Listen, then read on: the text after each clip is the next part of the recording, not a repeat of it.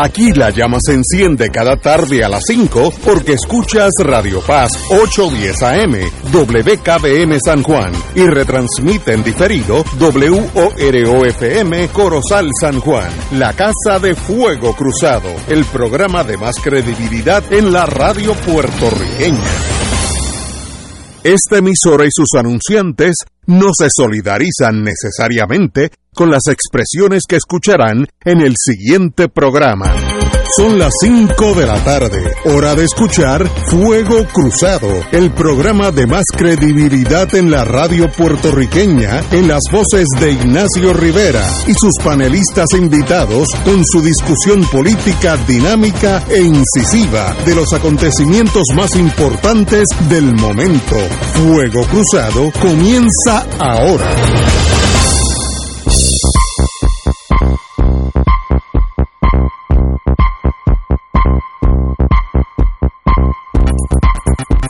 Muy buenas tardes amigos y amigas de Fuego Cruzado. Obviamente hoy tenemos que hablar a las 6 en la hora de Severino. Vamos a hablar de Afganistán.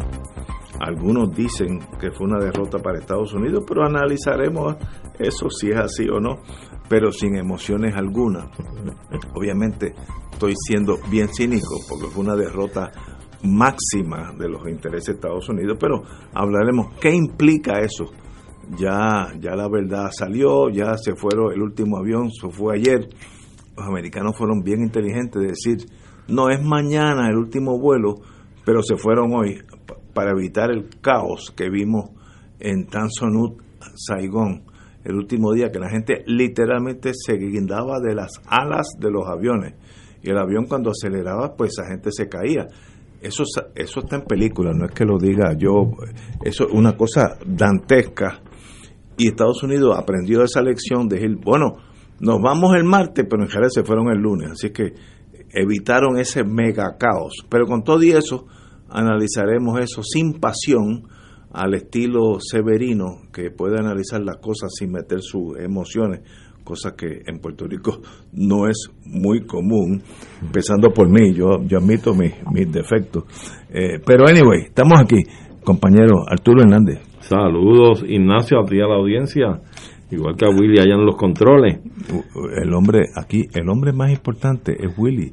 Si no fuera por Willy, tú y yo estaríamos hablando aquí en privado. Eso es así. No podríamos hacer Willy como hacen en las motoras. y, y Marilu Guzmán está por llegar, estaba viniendo de Luquillo. Eh, así que la esperamos con mucha ansiedad porque sabe que ella es la madrina de este de este eh, de este programa hace muchos años y es excelente. Bueno, hoy empecé por la mañana leyendo cosas que me van alterando la presión arterial eh, y es, estoy hablando del vocero, buen periódico de paso, aguantado los casos de libertad bajo palabra. Antes que todo, vamos para atrás cuando uno delinque y va preso, uno tiene un periodo de tiempo que el Estado determina vía la Junta de Libertad bajo palabra, pues si Ignacio se ha portado más o menos bien y lleva un, proceso de recuperación, en vez de, tener que chuparse 10 años calendario, a los tres vamos a ponerlo bajo palabra, que su palabra, y si se porta bien, pues cumple la sentencia en su casa, trabajando, ayudando al país. Eso, eso básicamente es lo que en inglés se dice parole board. Eh, eh, aquí es Junta de Libertad bajo palabra. Ahora viene la burocracia y yo soy enemigo emocional de la burocracia porque a nombre de la burocracia tú puedes matar poblaciones enteras a nombre de la burocracia. Y los cito del periódico Mericarmen Rivera Sánchez, excelente periodista, los ajustes operacionales por la pandemia del COVID-19 y la, y la necesidad de más psicólogos en corrección han impedido que cientos de confinados puedan tomar el curso Aprendiendo a Vivir sin Violencia, que es un requisito para que salgan en libertad bajo palabra. Esto ha provocado que en el último año un cupo menor para tomar el curso y que se produzca un retraso de meses para cientos de reclusos que quieran iniciar el proceso de salir, de la cárcel. Ahí hay una, una un problema emocional, tal vez sea mío, más bien que otra cosa. Señores, la libertad del ser humano es el derecho más, más preciado que tiene el, el ser humano. ¿Cómo usted, jefe de corrección, dice, como necesito más psicólogos, eh, cientos de ustedes se van a quedar presos porque no han podido terminar el curso aprendiendo a vivir, a vivir sin violencia. Y si ese curso no se puede dar por, por la pandemia o por los psicólogos, esa gente se quedan presos. En otras palabras, el sistema de libertad bajo palabra no existiría. Pues elimínenla. Hay muchos países que si te dan 10 años son 10 años, sea bueno, malo, etcétera. Eh, es una cosa tan burda de la burocracia y esta la secretaria de, corrección Ana Escobar eh, y la presidenta de la Junta de Libertad bajo palabra Aixa Pérez confirmaron esta información de que por ahora no, no puede pasar nada porque no hay el dinero para los, los tomar este curso aprendiendo a vivir sin violencia y también los psicólogos que se necesitan. Con estas palabras, cierren la Junta de Libertad bajo palabra hasta nuevo aviso. ¿Y qué hacen ustedes de 8 a 5 de la tarde? Eh, ¿Qué hacen allí caminando por los pasillos sin nada que hacer? Mire, la libertad de un ser humano es una cosa muy seria. Ahora, si usted es un líder, un caudillo, en este caso mujeres caudillas, soliciten una enmienda a esos reglamentos y mientras esta pandemia, yo, esto, yo, yo determino que no es necesario coger este curso estaca, aprender a vivir sin violencia y los voy a liberar a todos ustedes, los que cualifican, no estoy diciendo que liberen a todo el mundo, los que cualifican se van para su casa sin el curso. Ah, si delinquen, pues los metemos preso de nuevo. Eso es bien fácil. Pero detrás de estas reglamentaciones, de estos requisitos burocráticos, se encuentran las injusticias más grandes del mundo. Si yo preso cualifico bajo las normas de la Junta de Libertad bajo palabra para salir bajo palabra, no me lo van a dar porque no hay el dinero o no he podido coger el curso este, vivir sin violencia. ¿De verdad usted me dice eso y se va tranquila para su casa? ¿Y para qué usted está allí? Para hacer excepciones. Bajo esta pandemia se elimina ese curso. ¿Por qué? Porque yo soy la jefa de corrección y no hay que coger el curso. Y de esos 100, 200 muchachos que se van, estoy seguro que otros volverán a delinquir, pues vuelven y se meten presos. Con eso, para eso está la policía. Pero me da mucha pena, me, me entristece mi corazón saber que detrás de la burocracia hay injusticias emocionales, profundamente emocionales. La libertad del ser humano es lo más preciado. Después de la vida viene la libertad. Y sencillamente usted, bajo esos códigos eh, recónditos, escondidos en la burocracia, no está haciendo eso valer.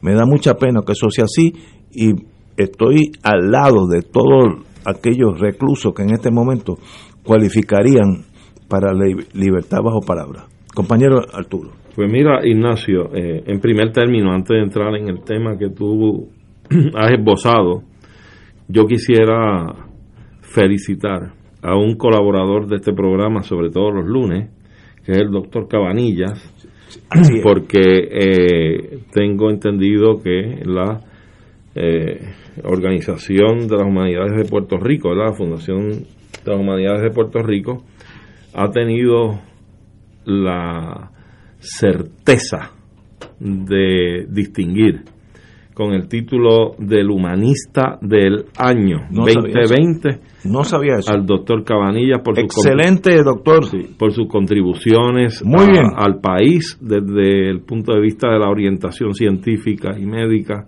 a la comunidad sus columnas periodísticas etcétera y su labor su trabajo sabemos y conocemos que la labor y el trabajo del doctor Cabanilla es uno de alta excelencia y que tiene consultas y personas que llegan a él incluso desde el exterior de Puerto Rico a consultarle directamente a él sus casos. Eso es correcto. Así que yo creo que... Qué bueno, buena noticia. No la conocía, pero qué bueno. Es uno de nuestros grandes recursos y un hombre que le da eh, lustre y prestigio a nuestro país y a la profesión médica. Uno de los, Enhorabuena. Uno de los únicos problemas que tiene el doctor Cabella, que yo he sido su cliente como por 20 años, eso siempre hace daño. Pero yo creo que ha tenido un gran éxito. Hasta ahora estoy aquí. ha mantenido a flote, ¿sabes? dos veces. Yo creo que merece un premio adicional el doctor. Tengo cáncer dos veces y las dos veces estoy mira si estoy bien que estoy aquí. así que Cabanilla a pesar de su cliente que no no sigue sus órdenes muy muy estrictamente y qué bueno de ese de ese premio muy merecido sí señor bueno libertad bajo palabra no hay que liberar a nadie porque no hay fondos para el aprendiendo a vivir sin violencia un curso pues mira yo creo para empezar para empezar yo creo que ese cursito tal y como están las cosas en el país ese cursito de aprender a vivir sin violencia debería ser genérico para que todo el mundo tenga que tomarlo en Puerto Rico, tanto en las escuelas públicas y privadas, en, las universidades. En fuego cruzado. En fuego cruzado, pues la violencia es verbal y de ideología, ¿no? Pero nada más, hasta ahí llegamos. Este, pero a, de fin, a fin de cuentas, yo creo que, que habría que escudriñar porque sería un curso que puede aprovechar mucho a, a otros sectores del país. Pero Ciertamente, mira, el andamiaje sobre el cual está estructurado el sistema correccional del país lo dice, la expresión eh, es de corrección. Es decir, el Estado percibe la persona que viola la ley eh, como un individuo al cual hay que someter a un procesamiento, no tan solo en las cortes, sino que como producto de ese procesamiento de encontrarse de culpable, se le impone una pena, si es de cárcel, esa pena, el propósito que va a perseguir es rehabilitar y corregir al individuo en ese confinamiento para que pueda volver a salir y reintegrarse a la sociedad corregido y rehabilitado de aquellas circunstancias o características que lo hicieron eh, recurrir a la, a la inobservancia de la ley, a la violación de la ley es parte de ese proceso de rehabilitación que aspira el Estado, en primer término. Cuando entra, como tú apuntabas primero, la persona convicta al sistema correccional, entra un proceso de ajustes. Eh, empieza por unas etapas, ¿verdad? Eh, donde empieza, dependiendo del delito que se haya sido convicto, puede entrar directamente a la etapa de ser eh, o está recluido bajo lo que se clasifica en el sistema correccional como máxima seguridad. De acuerdo a los ajustes que va haciendo en ese confinamiento con su trabajo, eh, digamos, si, si asume tareas en el penal para desarrollar trabajos allí, si asume la postura, por ejemplo, de tomar clases, educarse, eh, la conducta, su comportamiento, todo eso abona a que según va pasando el término en que va cumpliendo parte de su sentencia, con todos estos otros ajustes, va, va a ir pasando de máxima seguridad a mediana seguridad y así sucesivamente hasta que llegue incluso a, seguridad mínima, ¿verdad? Ya en seguridad mínima incluso pueden ser objeto de no estar en una prisión de alta seguridad y pueden estar, digamos, en, confinados el resto de la sentencia mientras se mantengan en mínima seguridad en campamentos. También hay otros, otras etapas aleatorias, como lo es las casas medias o halfway house, donde la persona depende del delito que sea, la sentencia que se le ha impuesto, etcétera, puede pulgar su sentencia en estas casas medias donde se les ubican, ellos ahí pernoctan, siguen todas las reglas que hay ahí y pueden salir por el día en horarios laborables a trabajar y regresan de noche a internarse en esa casa.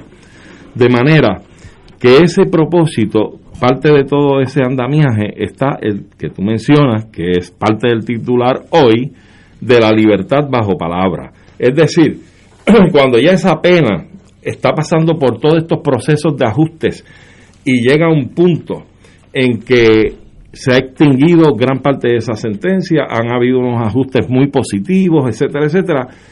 la persona es candidata para llegar al panel, ¿verdad? De la Junta de Libertad o Palabra. Y ese caso se estudia, se analiza. Hay unos requisitos como el que tú has dicho del, del cursito este de aprender a vivir sin violencia, que es importante para todo el país. Y una vez se, se completan todos esos requisitos, es evaluado por la Junta de Libertad bajo palabra para considerar la posibilidad, oye, con la anuencia de las víctimas también, que entran en este entierro, ellos se le oculta su sentir y su parecer de que ese convicto en esta etapa, con todos estos ajustes, pueda entonces pagar el resto de la sentencia que le queda en libertad bajo palabra, es decir, sales a la libre comunidad con un plan estructurado, dónde va a vivir, dónde va a trabajar, quién le va a dar trabajo, etcétera, etcétera, y el resto de su sentencia la cumple en esas condiciones, pero fuera del penal. Así es que eso entendemos que es loable como una aspiración para el proceso rehabilitador de las personas que delinquen en el país. Pero si hay un desfase de tal magnitud que esto no se puede poder, eh, no se puede poner en práctica, pues realmente yo creo que es un asunto que debe trabajarse con mucho ahínco, buscar la solución de los problemas que están atravesándose. O sea, aquí hay un colegio de psicólogos en Puerto Rico. ¿Por qué si no hay psicólogos suficientes en la administración y en la Junta de Libertad bajo palabra, no se llega a un entendido, no se llega a un convenio con el Colegio de Psicólogos de Puerto Rico y con el Colegio de Trabajadores Sociales? Eso es una solución, fíjate. Claro, pero es que eso no, eso no hay que ser sabio para uno entender que podemos ocultar posibilidades y salidas por esa, por esa vía, ¿ves? Así es que yo creo que hace falta una iniciativa que vaya más allá de lo que tradicionalmente se ha hecho en términos de estructuras para que podamos implantar eh, alternativas nuevas y que podamos traerles resultados apropiados al país y a la gente que lo necesita. Estoy de acuerdo contigo. Mira, aquí dice que quedan de 200 a 300 confinados en espera de tomar el curso para presentar la solicitud de libertad bajo palabra. Y como el curso no se está dando, se queda la gente encallada en la burocracia. Y usted, jefa de corrección, no quiero decir su nombre porque no, no, eh, Ana Escobar Pavón, de noche cuando se acuesta está tranquila de que eso está pasando, sencillamente pues que se queden presos. Eso no puede ser de un país avanzado. Mire, rompa los requisitos. Esa idea de Arturo es excelente. Busque ayuda en la sociedad de psicólogos, como se llama esta cosa, este que lo pueden, pueden hacer tal vez esos servicios en un momento dado hasta gratis. O dispense del cursito hace 40 años cuando yo era fiscal, ese curso no existía y la gente lo evaluaba a la Junta y se iban para su casa y casi nadie daba problemas. Ah, que va a haber un grupito de, de cada 100, cuatro vuelven a la cárcel eso va a pasar con o sin el curso. Pero la burocracia es una, una estrategia o, un, una forma de existir los países civilizados que es, es, es opresora del ser humano. Mire, esa gente está en la cárcel sin tener que estar allí. En Estados, en Estados, en el sistema norteamericano está el parole board, que sencillamente llega un momento y dice, bueno, vete para tu casa, yo no sé qué hacen allí, si hay cursos, si no hay cursos, pero la mandan para su casa. ¿Y, qué pasa? Pero otra cosa, es, la, la, incapacidad de tomar una decisión. En las colonias, la gente aprende a no tomar decisiones. Sí, claro. Ya es algo básico. Es, es, emocional y psicológico porque están acostumbrados a la imposición. Y que alguien diga. A la imposición. Pero hablando de este asunto, incluso me, me llamas la atención a cómo era antes, que no existía este tipo de requisitos. Y yo me pregunto, porque es cuestión de buscar alternativas y remedios. Si usted en lo que pueda estructurar un plan B, es decir, una alternativa con recursos externos que pudieran brindar todo este tipo de cursos. Esa idea tuya es excelente. Pero en lo que tú estructuras eso, tú no podrías coger por lo menos los casos más meritorios, los, más los más meritorios, y decir, no, mire, vas a irte condicionado a lo siguiente, entre los próximos 6 a 12 meses, te vamos a llamar para que aún estando afuera me tienes que venir a probar el cursito, pues yo voy a estructurar Cuando una yo te llame. Es la cosa. Oye, buena idea, Y idea. validas y validas entonces esa otorgación de la libertad o palabra dentro de esas circunstancias, pero algo hay que hacer, no es que lo sueltes a los 300, pero sí, si de los 300 hay 60 que son altas y sumamente Sí, sí, que no tú los puedes de- dejar ir condicionado a que cuando yo te llame a tomar el curso, tú vienes. Y en eso vas estructurando las alternativas para poderlo dar.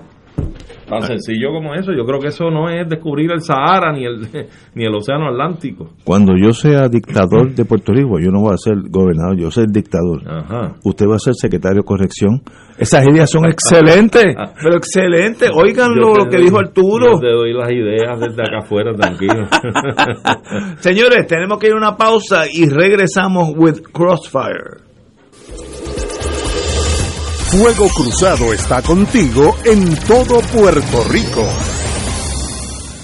La tecnología avanzada al cuidado de su salud tiene un nombre. Advanced Imaging Interventional Center. Siempre con innovadores servicios en radiología diagnóstica y un personal certificado brindándole confiabilidad con resultados más certeros en todas sus pruebas. Ofrecemos MRI, tomografía computadorizada, angiografía digital, neuroradiología, sonografía y ahora con nuestro nuevo servicio avanzado de PET-CT para pruebas de alta eficiencia. Advanced Imaging, edificio Arturo Cadilla, Centro Médico San Pablo Bayamón, 269-2442. Las hermanas dominicas de Fátima les invitan a la trigésima caminata por amor de forma virtual el domingo 26 de septiembre, comenzando con la Santa Misa a las 6 de la mañana desde la parroquia San Antonio Abad de Guánica. A las 9 de la mañana comenzará la caminata virtual hasta la 1 de la tarde con reflexiones, oración y música. Además contaremos con los artistas José Nogueras y Hermes Croato.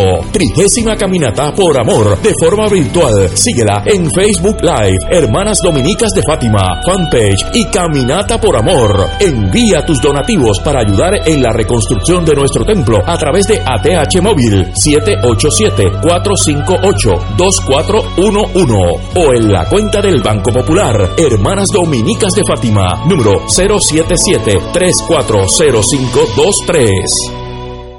Además de caridad, Caritas es solidaridad. Por eso, ante el reciente terremoto en Haití, decimos presente una vez más.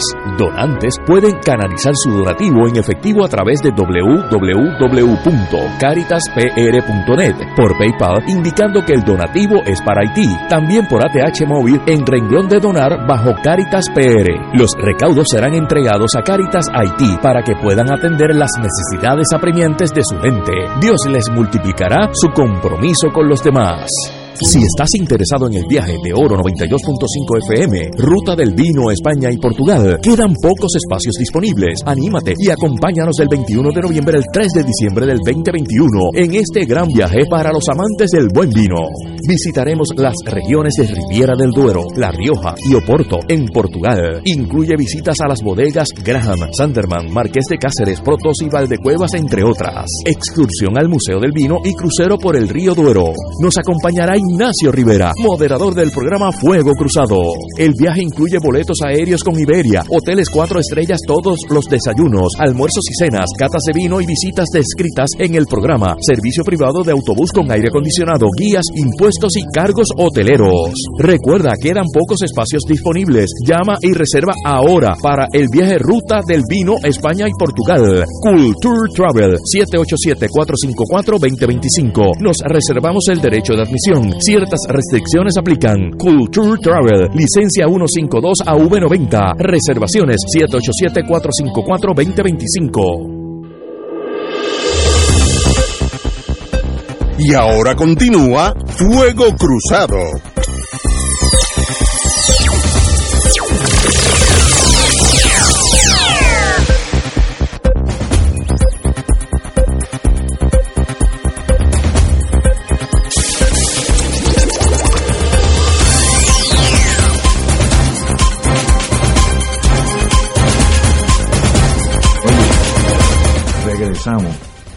Esto es un- una nota bien triste para los Estados Unidos. Y como todo el mundo sabe cómo yo pienso, pues es hasta más fácil entonces analizar las cosas que son negativas. La legislatura de Texas, allá en Austin, Texas, donde tengo dos hijos y dos nietos, enviaron para la firma del gobernador Greg Abbott una legislación, y esto me da pena hasta hablarlo por, por la radio, que hace más restrictivo el voto presidencial.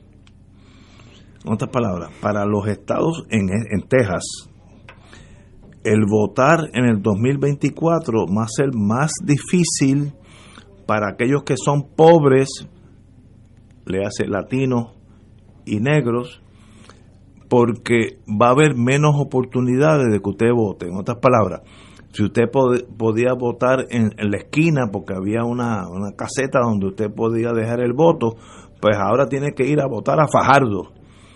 Y si usted no tiene transportación para Fajardo, pues no puede votar.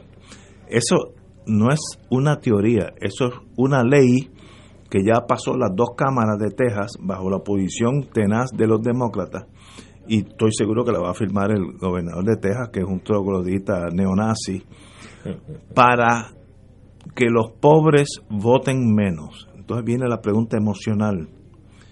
Y eso es el sistema democrático norteamericano. Eso fue lo que la razón de ser de Estados Unidos, guía política y emocional y de justicia del mundo, o esto otro país más lleno de triquiñuelas, que el que gana es el que tiene la pistola más grande, que este es el mismo principio, lo único que vamos a hacerle más difícil a ustedes que voten, las minorías, para yo, los blancos, ganar. Lo mismo que tiene una pistola 45 en el cinto, allá los vaqueros, y el que tiene la pistola más grande es el que manda.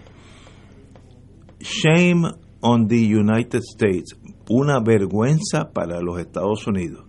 Y el que sea americano de verdad no puede estar de acuerdo con esta medida porque esto es destruir la nación de adentro para afuera.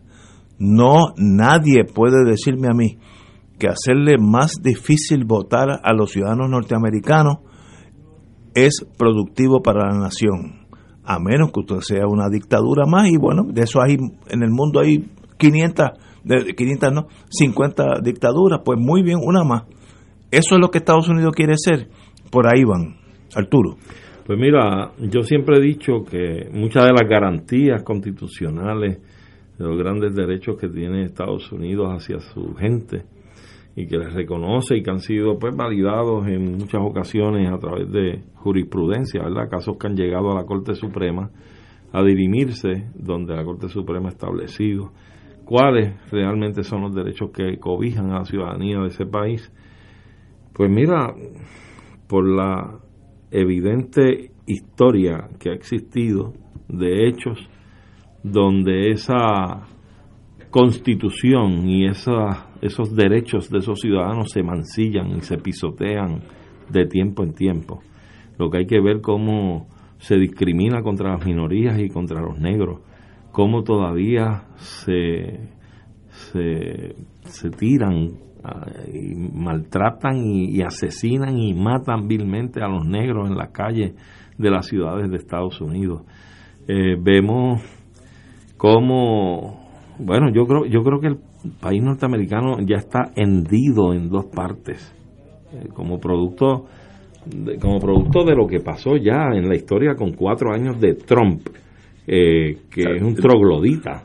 Hay dos, hay dos, naciones. Dos naciones subsistiendo en las mismas canchas geográficas de los Estados Unidos y vemos que ese país, pues esto, esto es reflejo de esa hendidura que hay de dos partes en ese país.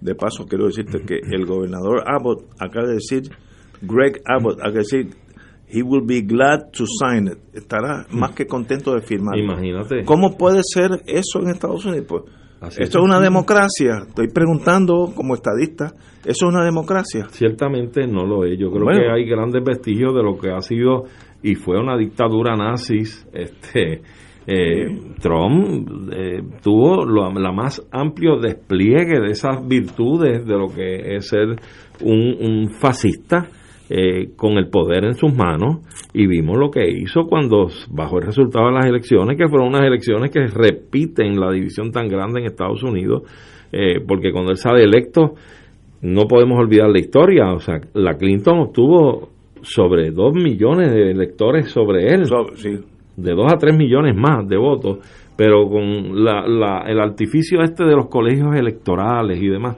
quien sale electo es Trump. Entonces, cuando la medicina le toca a él de la misma envergadura, o sea, los colegios electorales se viran con una leve ventaja para Biden y él hizo lo indecible. Vimos la violencia que se desplegó en el Capitolio el día que esas cámaras iban a ratificar los votos del ganador, que era Biden. Este, así es que, y vimos todo el despliegue de él de discrimen, de, comentarios, de actuaciones, de, de, omisiones. Eh, vimos la desfachatez con que vino al país, a Puerto Rico, acabando de pasar María a tirarle rollo de papel a unos acólitos de los que administraban el país en Puerto Rico, que yo pagaba cualquier precio por yo estar allí para devolverle el rollo de papel y tirárselo en la cara al presidente, aunque me costara la cárcel. Pero la dignidad no se discute.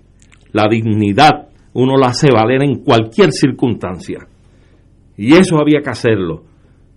Porque uno no puede tolerarle ni a un Trump ni a nadie que ofenda la dignidad de todo un pueblo. Así es que lamentablemente ese país está hendido por la mitad, lo que está haciendo hoy Texas. Lo interesante va a ser si esa legislación tiene visos de lacerar derechos fundamentales constitucionales a nivel federal, que entonces pueda llegar al circuito y puede llegar al Supremo. ¿eh? Así que habría que ver la, la legitimación que pueda levantar algún tipo de, de, demandante futuro para ver si este caso puede llegar a la Corte Suprema y cómo esa Corte podrá decidir este ese tipo de casos y qué tipo de planteamientos pueden haber de parte y parte, ¿verdad? Así que yo creo que hay un buen tramo todavía y no creo que vaya a ser el único estado que vaya a adoptar este tipo de medidas. No, no, eh, me acaban de decir que Georgia tiene la misma legislación en este momento para hacer más difícil a los latinos y los negros votar. Eso es lo que Estados Unidos es. lo que tú dijiste es muy importante. Estados Unidos tiene un sistema federalizado donde el Tribunal Supremo tendrá que decidir. Eh, y en Estados Unidos la desegregación en las escuelas no fue por los estados, se hubieran quedado segregados. Cierto. Fue Brown versus Board of Education, un caso federal la, la ley de derechos civiles fue eh, eh, federal. Eh, por tanto, lo único que queda de los Estados Unidos es la estructura federal que diga no, no, no, no, que si eres americano tú tienes derecho al voto, yo tengo la, la obligación de hacer que ese voto sea lo más fácil posible para ti. No que en las, en las zonas blancas más pudientes va a ser más, más fácil votar que en las zonas urbanas más latinas y negras. ¿Eso es Estados Unidos? O, el problema, como decía el almirante Canaris de la inteligencia de Hitler, o el problema soy yo. Tal vez es que no entiendo soy yo. He estado equivocado toda mi vida. Pues mire, puede ser. Ahora vamos a analizar las cosas sin emociones. Eh, no, no quiero que a nadie que diga, bueno, esto es una peregrinación eh, de Estados Unidos contra el comunismo, porque en Puerto Rico hay unos analistas de la extrema derecha que ven conspiraciones, esa gente están al borde de, de, de, los, de la SS hitleriana, eh, y me da mucha pena que son algunos amigos míos, pero señores, la democracia, si es que es democracia, es para todo el mundo.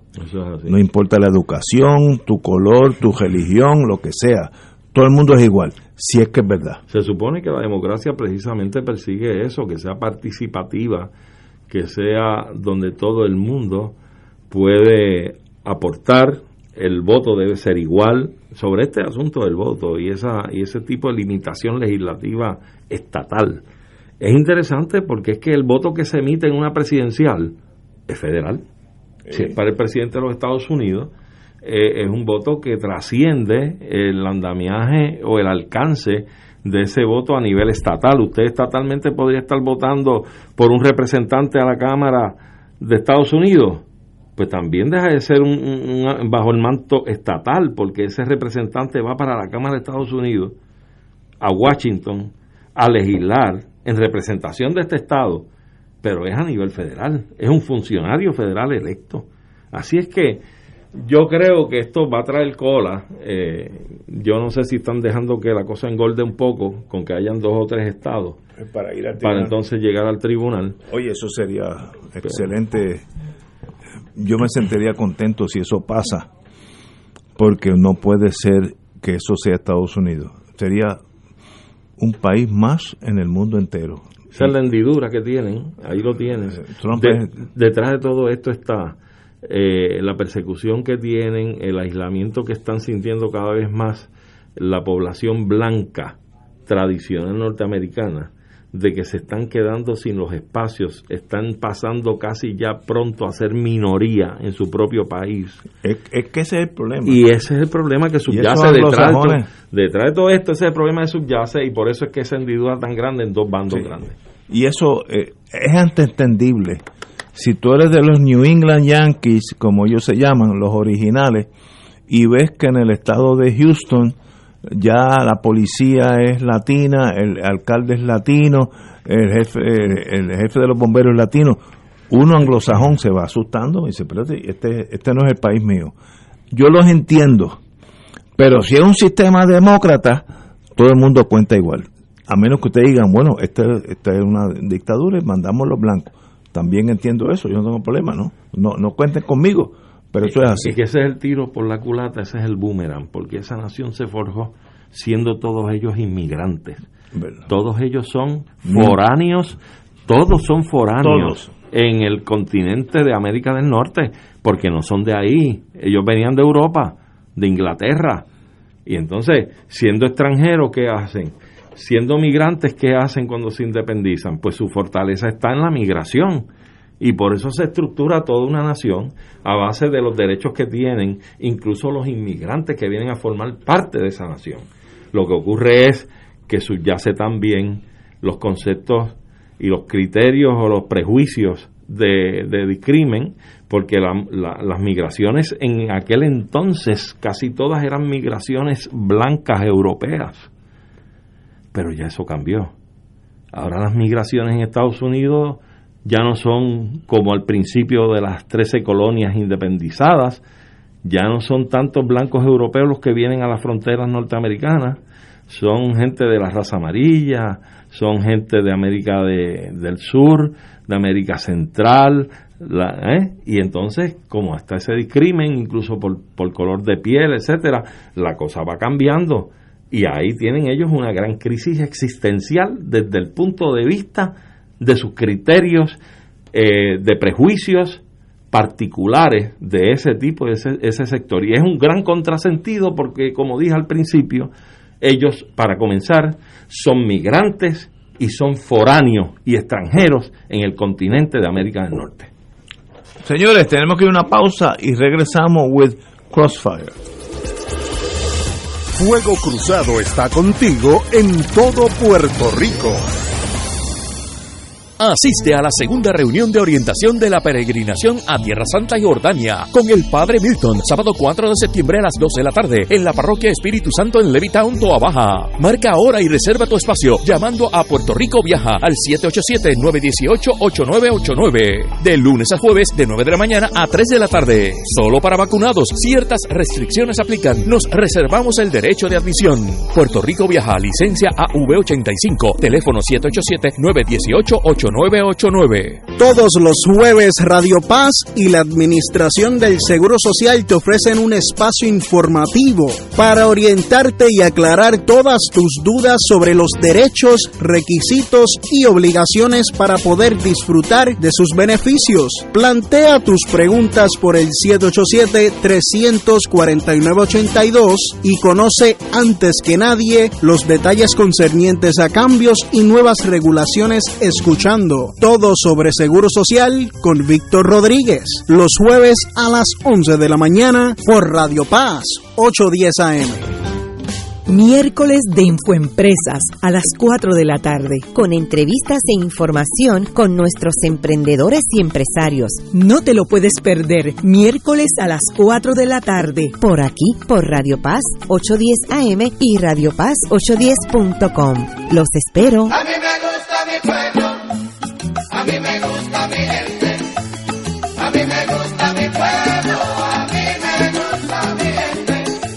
Radio Paz te ofrece el mejor motivo para levantarte temprano y disfrutar el comienzo de un nuevo día de lunes a viernes con Enrique Liboy y Radio Paz en la mañana. La dosis perfecta de noticias, deportes y éxitos musicales de todos los tiempos, humor y curiosidades, calendario de actividades y tus peticiones musicales por el 787-300-4982.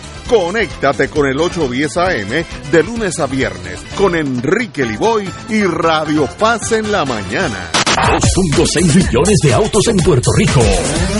Algunos de ellos con desperfectos.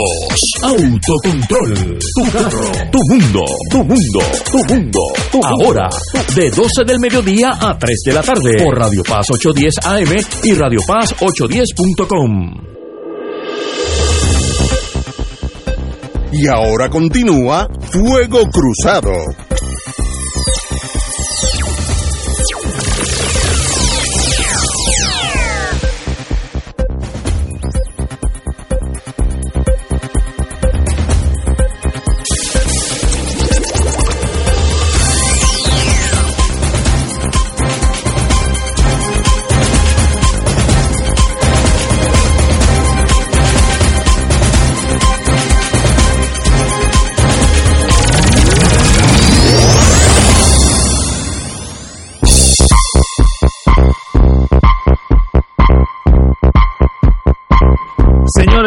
Vida, aún las tragedias traen cosas bonitas. Yo tengo una hija que trabaja para el estado de eh, Maryland, perdón, iba a decir Virginia, ese era yo, Maryland, y me mandó una foto de una familia afgani, como ellos le llaman, llegando al aeropuerto de Dulles Airport, donde el Estado las recibe, le dan cuido, comida, y era un muchacho de unos 35 años, Dios sabe si era soldado o tra- traductor o Dios sabe qué, con una esposa de unos 30 años más o menos y tres niños. La más chiquita tendría 4 o 5 años y llegó a Dulles Airport con eh, el atuendo, la vestimenta afgana. Ella, la más chiquitita, descalza. Qué tragedia y qué belleza ver que esa muchachita de 4, 5, 6, no, no creo que tenía 5 o 6 años, va a vivir en un país donde puede, primero, va a tener zapatitos, va a ir a la escuela, no se va a educar, porque bajo aquel sistema medieval las mujeres no se pueden educar. Y me dio mucha pena ver tanta tragedia en Afganistán, tantos muertos, Dios sabe- nadie sabrá cuántos murieron, nadie sabrá. Estados Unidos sabe que murieron 2.500, 2.600 soldados americanos, pero eso es una fracción de lo que pasó allí. Pero esa nenita chiquita, qué linda, que ya está en Maryland, Ma- Maryland, como dicen los americanos, y que le van a dar educación, la van a cuidar, ya tiene apartamentitos, etcétera, etcétera. Y eso es el lado bonito de América. Ahorita dije, critiqué a Estados Unidos por estas leyes para hacer más difícil a las minorías votar.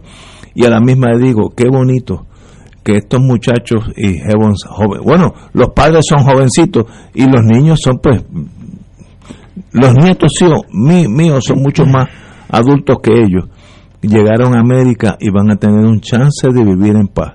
Ese es el lado bonito de la nación. Excelente. Y le, le espero que todos esos jovencitos que están llegando, que son miles a los Estados Unidos, ya hay una, una cadena de comunicación entre los diferentes estados. Para Minnesota coge 500, eh, Nuevo México dame 200 para poder absorberlos rápidamente en la sociedad americana. Que de aquí a 20 años esa muchacha, pues Dios sabe, puede ser desde policía estatal hasta neurocirujano en Estados Unidos. Qué bonito que eso pasó. Eh, ese es el lado bonito de esa El lado nación bonito que, de la tragedia. que, que tú admiras. eh. El lado feo de esa nación es que a sus vecinos que tratan de cruzar la frontera por México no los tratan iguales. Y son sus vecinos. Son sus vecinos de la América. Y no se distribuyen. Cógete a 500 guatemaltecos, a 200 mexicanos. No, eso no. ¿Verdad que no? Eso no está Ese es el lado bien feo de esa nación. lo- no, estamos este- Horrible. Este programa es para hablar las cosas así. Eso es verdad. Hay un discrimen contra el latino. Eso es así. Porque es un reto al sistema electoral de ellos. ¿ves? Bueno. Ya son tantos que dicen, espérate, van a mandar esta gente y los que mandamos aquí somos nosotros. Mal hecho. La democracia manda el que tenga más votos. Claro, No importa entonces, la raza. La presunción es que son más maleables los que traes como consecuencia de tu invasión eh, y te sientes en alguna medida comprometido para poderlos traer y que los absorbas acá en tu país, porque vas a tener un sentido de gratitud tan grande que los vas a poder acoplar fácilmente. El latino quiere No, decir y que no son te- poquitos. Ah. Los afganos que lleguen, vamos a decir que llegan 20, 30 mil. Eso no es nada, eso lo coge Estados Unidos, lo divide en los 50 estados y, y desaparecen en, en 10 años. Ahora, los mexicanos no, los mexicanos son millones Claro. en la frontera. Y digo, y ya han penetrado Estados Unidos electoralmente, estoy hablando. Y tú sabes qué pasa, que hay un gran dicho que dice que lo que es de la mar a la mar vuelve. Y todas esas tierras por ahí eran oriundas del territorio mexicano. No me digas eso. Que Fueron eh, quitadas, arrebatadas por los Estados Unidos con miles de artimañas y estratagemas para robarle gran parte del territorio mexicano a México. Y ahí tienes a California, ahí tienes a Arizona, ahí tienes a Nuevo Texas. México, Texas, Nuevo México. todo eso. Montana, Montana. es montaña en español, Montana. Eh, pero es que era otra época, tú tienes que Sí, pasar la no. página. Y nosotros, no nosotros, nosotros teníamos. Pues entonces, mira, los mexicanos están volviendo a sus tierras. Ah, Es sí. que están controlados. y yo no tengo por- yo no tengo problema que los mexicanos sean la mayoría en Nuevo México, Arizona, que casi ya lo son, Mm. y que voten ahora que salga electo el gobernador, que los los ciudadanos de Arizona voten por el que sea, sea chino, latino, sea anglosajón, esa es la democracia. O esto solamente cuando yo estoy arriba es que hay democracia. Y si soy minoría no la hay. Y paso estas leyes para que se le, le sea más difícil a ellos votar. Eso está mal hecho.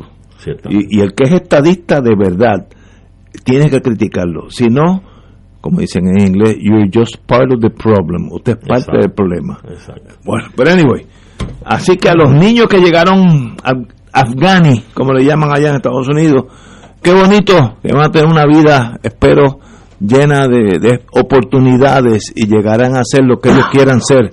Eh, eh, y, y esta niña que llegó a Dallas Airport, aeropuerto que conocí muy bien en mis años por allá, que llega descalza, posiblemente cómo perdió sus zapatitos en el corre-corre que hubo. Imagina, yo me lo imagino, una desgracia. Pero pasemos la página. Ella hoy, ayer, mejor dicho, empezó una nueva vida.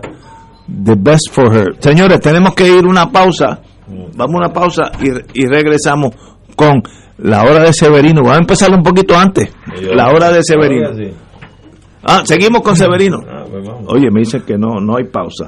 Severino. Si ahora que se pone esto bueno, ¿cómo va a haber pausa? Saludos, pero yo, yo venía escuchándolo, No, oye, escuchándolo y estaba y, y me, interesantísimo. y me preocupa que Severino y Marilú llegaban juntos, estaban, estaban confabulados así, para hacerme, para, para hacerme la vida más difícil. ¿Habrá habido alguna conspiración? Sí, mi madre. bueno, Ay, bueno, anyway, eh, para Oye, yo estaba escuchando el programa, disculpen que llegué tarde, estaba escuchando el programa y estaba do- oyendo dos cosas que decía Ignacio. Él decía, ¿cómo es posible eso de que se estén aprobando unas leyes para coartar el, el derecho al voto de las minorías? que es la verdad. y que y que pues, Eso es que, pues, cómo es posible que eso no es Estados Unidos pero es que eso es lo que es Ignacio eso que eso me- es Estados Unidos. Estados Oye, Unidos. ¿Te has es, visto cómo esa muchacha ha llegado? es que yo mira yo venía yo venía yo venía saltando venía saltando en el carro decía pero cómo es que Ignacio se pregunta o, o pone en cuestionamiento si es que eso es Estados Unidos pero es que eso es lo que es Estados Unidos Estados Unidos es un país racista Y, y a pesar de que ellos tienen su constitución y hay una enmienda que habla de la igualdad de la, de la igual, igual protección de las leyes, de que todos somos son ciudadanos independientemente de su origen social, eh, raza, etcétera. A pesar de esas enmiendas que se han aprobado para que la gente eh, para que se diga, ¿verdad? Para, para, para en papel hacerle creer a la gente que todos son iguales ante la ley, tú tienes que saber lo que lo que ocurrió con todo ese periodo y esas leyes de, leyes de Jim Crow, de separate but equal, y que a pesar de que se supone que todos son iguales ante la ley, hubo un apartheid de los Estados Unidos y todavía ese apartheid existe y tú muy bien señalaste que se aprobó la ley de derechos civiles en la década del 60 64. y la gente que, ha que murió simple y sencillamente para hacer valer su derecho a ser iguales. y con toda y la enmienda de que todos son iguales ante la ley, esos reclamos los tuvieron que hacer las mujeres, primero lo tuvieron que hacer los esclavos, lo tuvieron que hacer los- las mujeres, lo tuvieron que hacer los negros, lo tuvieron que hacer lo- la, la comunidad LGBT, lo ha tenido que hacer los inmigrantes. Realmente todo eso está en el puro papel. Y esa y esa esa esa ese esa casta racista que gobierna los Estados Unidos, pues obviamente quiere mantener el control del país y lo están haciendo burdamente desde que Trump fue presidente de los Estados Unidos, pues ahora lo hacen de cara al sol y por eso tú muy bien decías que el gobernador de Texas dice a boca de jarro que él va a aprobar esa legislación, o sea, ellos ellos no les importa mostrarse abiertamente como los como como lo que son porque tuvieron un presidente abiertamente racista que tú escuchaste y todos escuchamos cómo hablaba de los inmigrantes de que eran unos violadores, unos unos criminales y a- y mucha gente lo que estaba latente ahora salió a la superficie y por eso tú ves los crímenes de los negros, la forma en que estos blancos trompistas, racistas tratan a los inmigrantes, a- incluso a los, a los mismos puertorriqueños que somos ciudadanos de los Estados Unidos. O sea, eso desafortunadamente es los Estados Unidos. Eso no es una nación eh, democrática, incluso eh, Arturo mencionaba el asunto del sistema electoral y del y del y de los colegios electorales que es una cosa aberrante eh, donde una persona puede ser presidente de los Estados Unidos porque tiene más eh, votos en el colegio electoral de lo, del voto popular eh, que fue lo que le pasó a Trump. Y y, y eso y, y también le, eh, en, en la en la en la elecciones donde donde George W. Bush le ganó a Gore precisamente con una discusión sobre el colegio electoral fíjate lo que le costó al mundo que un, un individuo como George Bush llegara a la presidencia de los Estados Unidos, un individuo que eh, fue el que favoreció, eh, el que, el que inició y promovió la guerra de Irak, engañando al- a su propio país, a su Congreso, al mundo entero, asesinando millones de personas en Irak. Y, y ahora, 20 años después de haberse metido en Afganistán, tú que celebras que esa niñita haya llegado a Maryland, ¿por qué esa niñita tiene que llegar a Maryland? Porque los estadounidenses se metieron allí y les barataron el país. Estuvieron 20 años en una guerra sin cuartel, disque para buscar a Os- a Osama Bin Laden. 2.300 y pico de soldados estadounidenses ofrendaron su vida para nada. 300 y pico de mil iraquíes, me parece que fue civiles inocentes que, que murieron. Y entonces esos son los daños colaterales, niñitos que vienen a los Estados Unidos y ahora tenemos que darle las gracias a los Estados Unidos porque le van a dar casa, comida y zapatos. No, 40% de los muertos de esa guerra son niños. Entonces se te meten en el país, te baratan el país y después le tenemos que dar las gracias porque le abren las puertas a una niñita. No, la gente, ahora te digo yo, hay que decir las cosas como son. Los Estados Unidos es un país de racistas y es un país expansionista imperialista que se mete tranquilamente en los demás países para derrocar gobiernos y hacer con esa gente lo que les dé la gana y no le importan los daños colaterales, no le importa lo que ocurra con su población. Así lo, hicieron, lo han hecho en Siria, lo hicieron en Irak, lo hicieron en Libia, lo hicieron en Afganistán y la lista es larga y esas cosas realmente uno uno tiene que, ahora con lo que, con lo que ha pasado en Afganistán y esas últimas 13 muertes que hubo por el ataque en el, en el aeropuerto, yo creo que uno tiene que ver las cosas fríamente. Se metieron allí para sacar a los talibanes y 20 años después le entregaron el país a los talibanes. O sea, ¿y tú crees que realmente eso eh, ha beneficiado en algo al propio país de los Estados Unidos? 13 cuerpos que trajeron ayer o antes de ayer, que ayer eso realmente te paraba los pelos.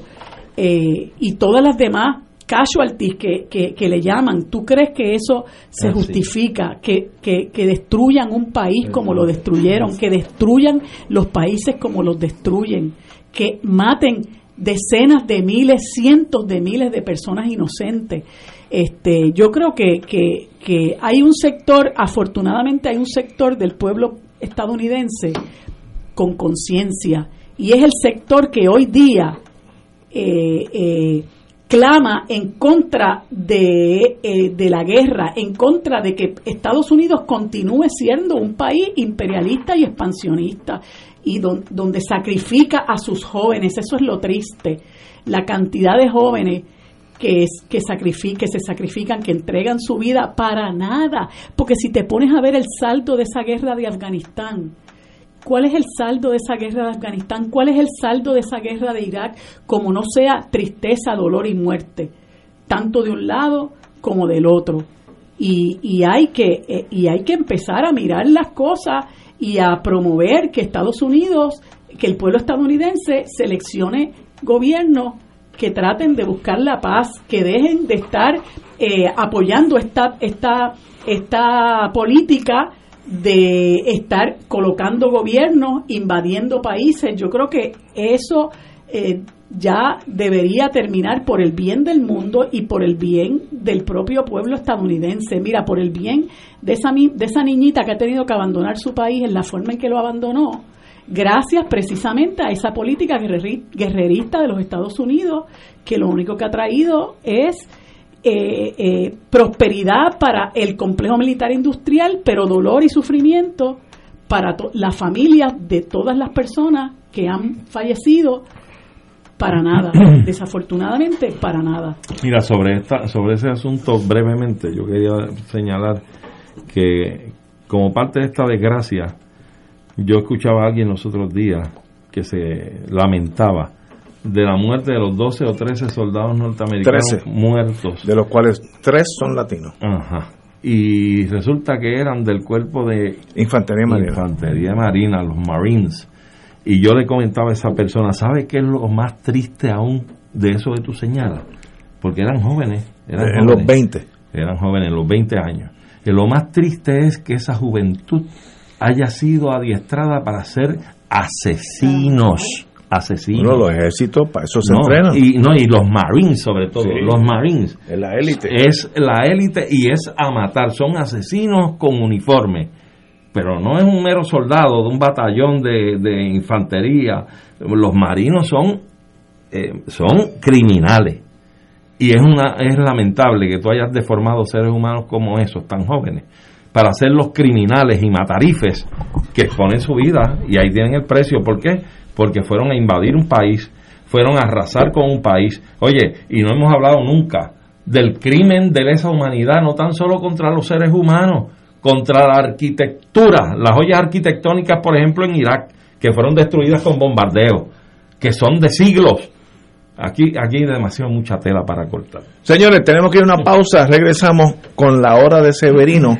A ver si calma los ánimos, porque estos muchachos se me han ido wild. Vamos a una pausa. Fuego Cruzado está contigo en todo Puerto Rico. Aquí la llama se enciende cada tarde a las 5 porque escuchas Radio Paz 810 AM, WKBM San Juan y retransmite en diferido WOROFM Corozal San Juan, la Casa de Fuego Cruzado, el programa de más credibilidad en la radio puertorriqueña.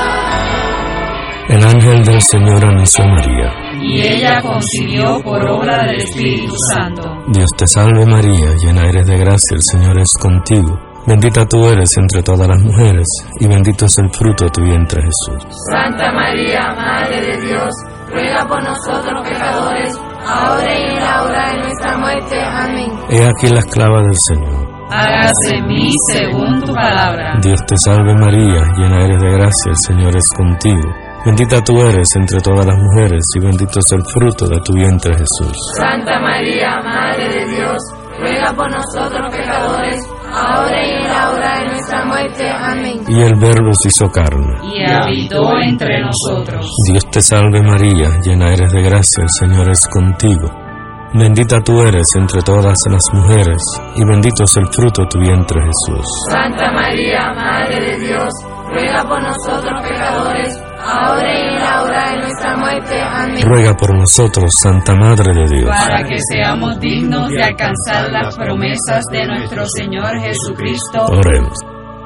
Derrama, Señor, tu gracia sobre nosotros, que por el anuncio del ángel hemos conocido la encarnación de tu Hijo, para que lleguemos por su pasión y su cruz a la gloria de la resurrección, por Jesucristo nuestro Señor. Amén. Gloria al Padre, al Hijo y al Espíritu Santo. Como era en un principio, ahora y siempre, por los siglos de los siglos. Amén.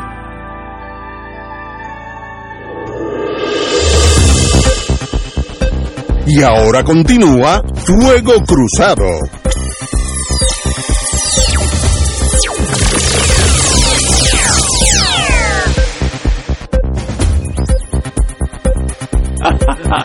Regresamos a la hora de Severino. Doctor Severino, muy buenas tardes. Muy buenas tardes a, a todos ustedes y a todas las audiencias y, y, y ciertamente yo también venía escuchándolos a ustedes y estaba pues también fascinado, ¿no?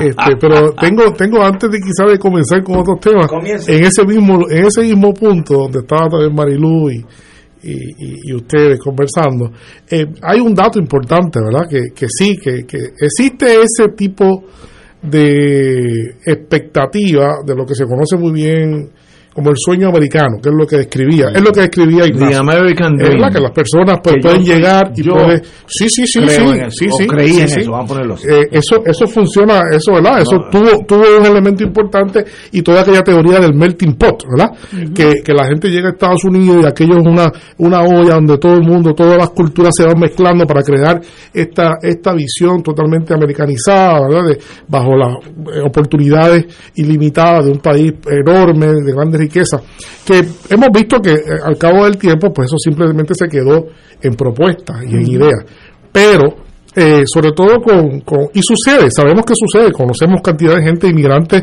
triunfadora, la gente trabajadora que le, le ha ido muy bien. Miles. Pero debo decir, en honor a la verdad, que esto, eh, igual que, no, no quiero ser ave de mal agüero, pero eh, realmente en el año 2013 eh, hubo aquel famoso atentado en Boston, en el maratón Ah, sí. de Boston, y esos fueron dos jóvenes, dos hermanas chechenos, De Chechenia. eh, Tamerlán, este, Uno murió. eh, eh, uno, uno murió, sí, sí, en el- en el mismo, ¿verdad? Este, Y el otro lo Tamer- después, eh, ¿no? eh, Samayev, No, está- Samayev, está preso. está preso, está preso. Sí.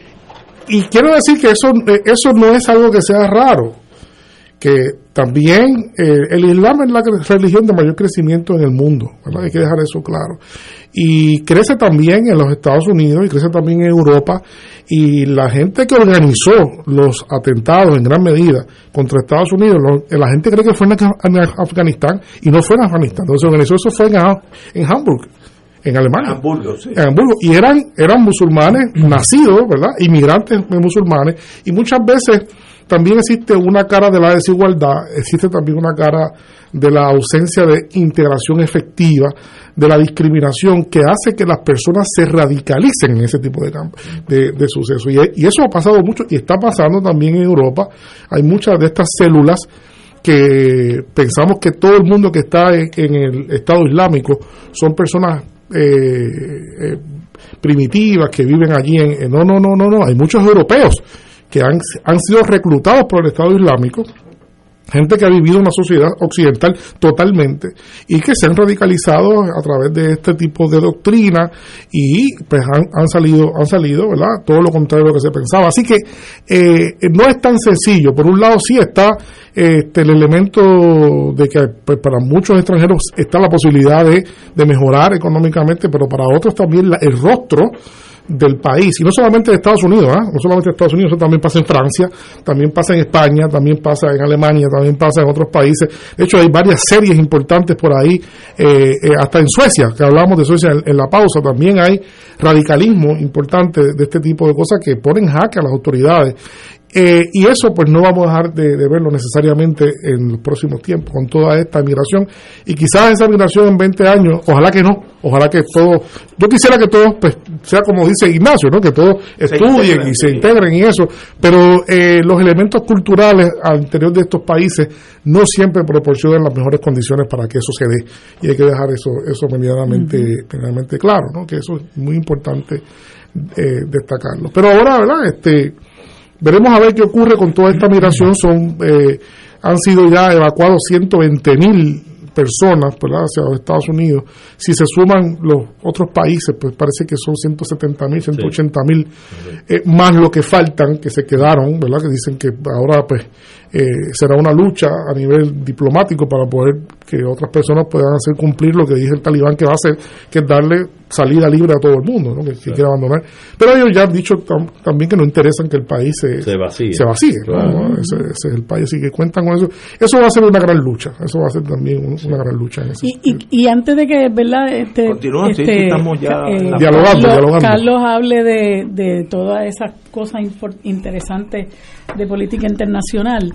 Cuando hablabas de lo del sueño americano, los Estados Unidos le venden una fachada al mundo y una de las cosas que le venden al mundo también es que esto de los soldados que van a otros países van a luchar por la libertad y la democracia y eso cada día se va derrumbando porque vamos viendo de que no luchan por ninguna democracia ni por ninguna libertad. Este, creo como, como, creo firmemente como lo mencioné ahorita, que Afganistán es, una muestra eh, elocuente de eso. Eh, y, ellos tienen una, un chauvinismo, ¿no? Que está bien entronizado en la mente de los estadounidenses o de un gran sector de su pueblo que repiten como el papagayo que this is the greatest este eh, the greatest the greatest country on earth.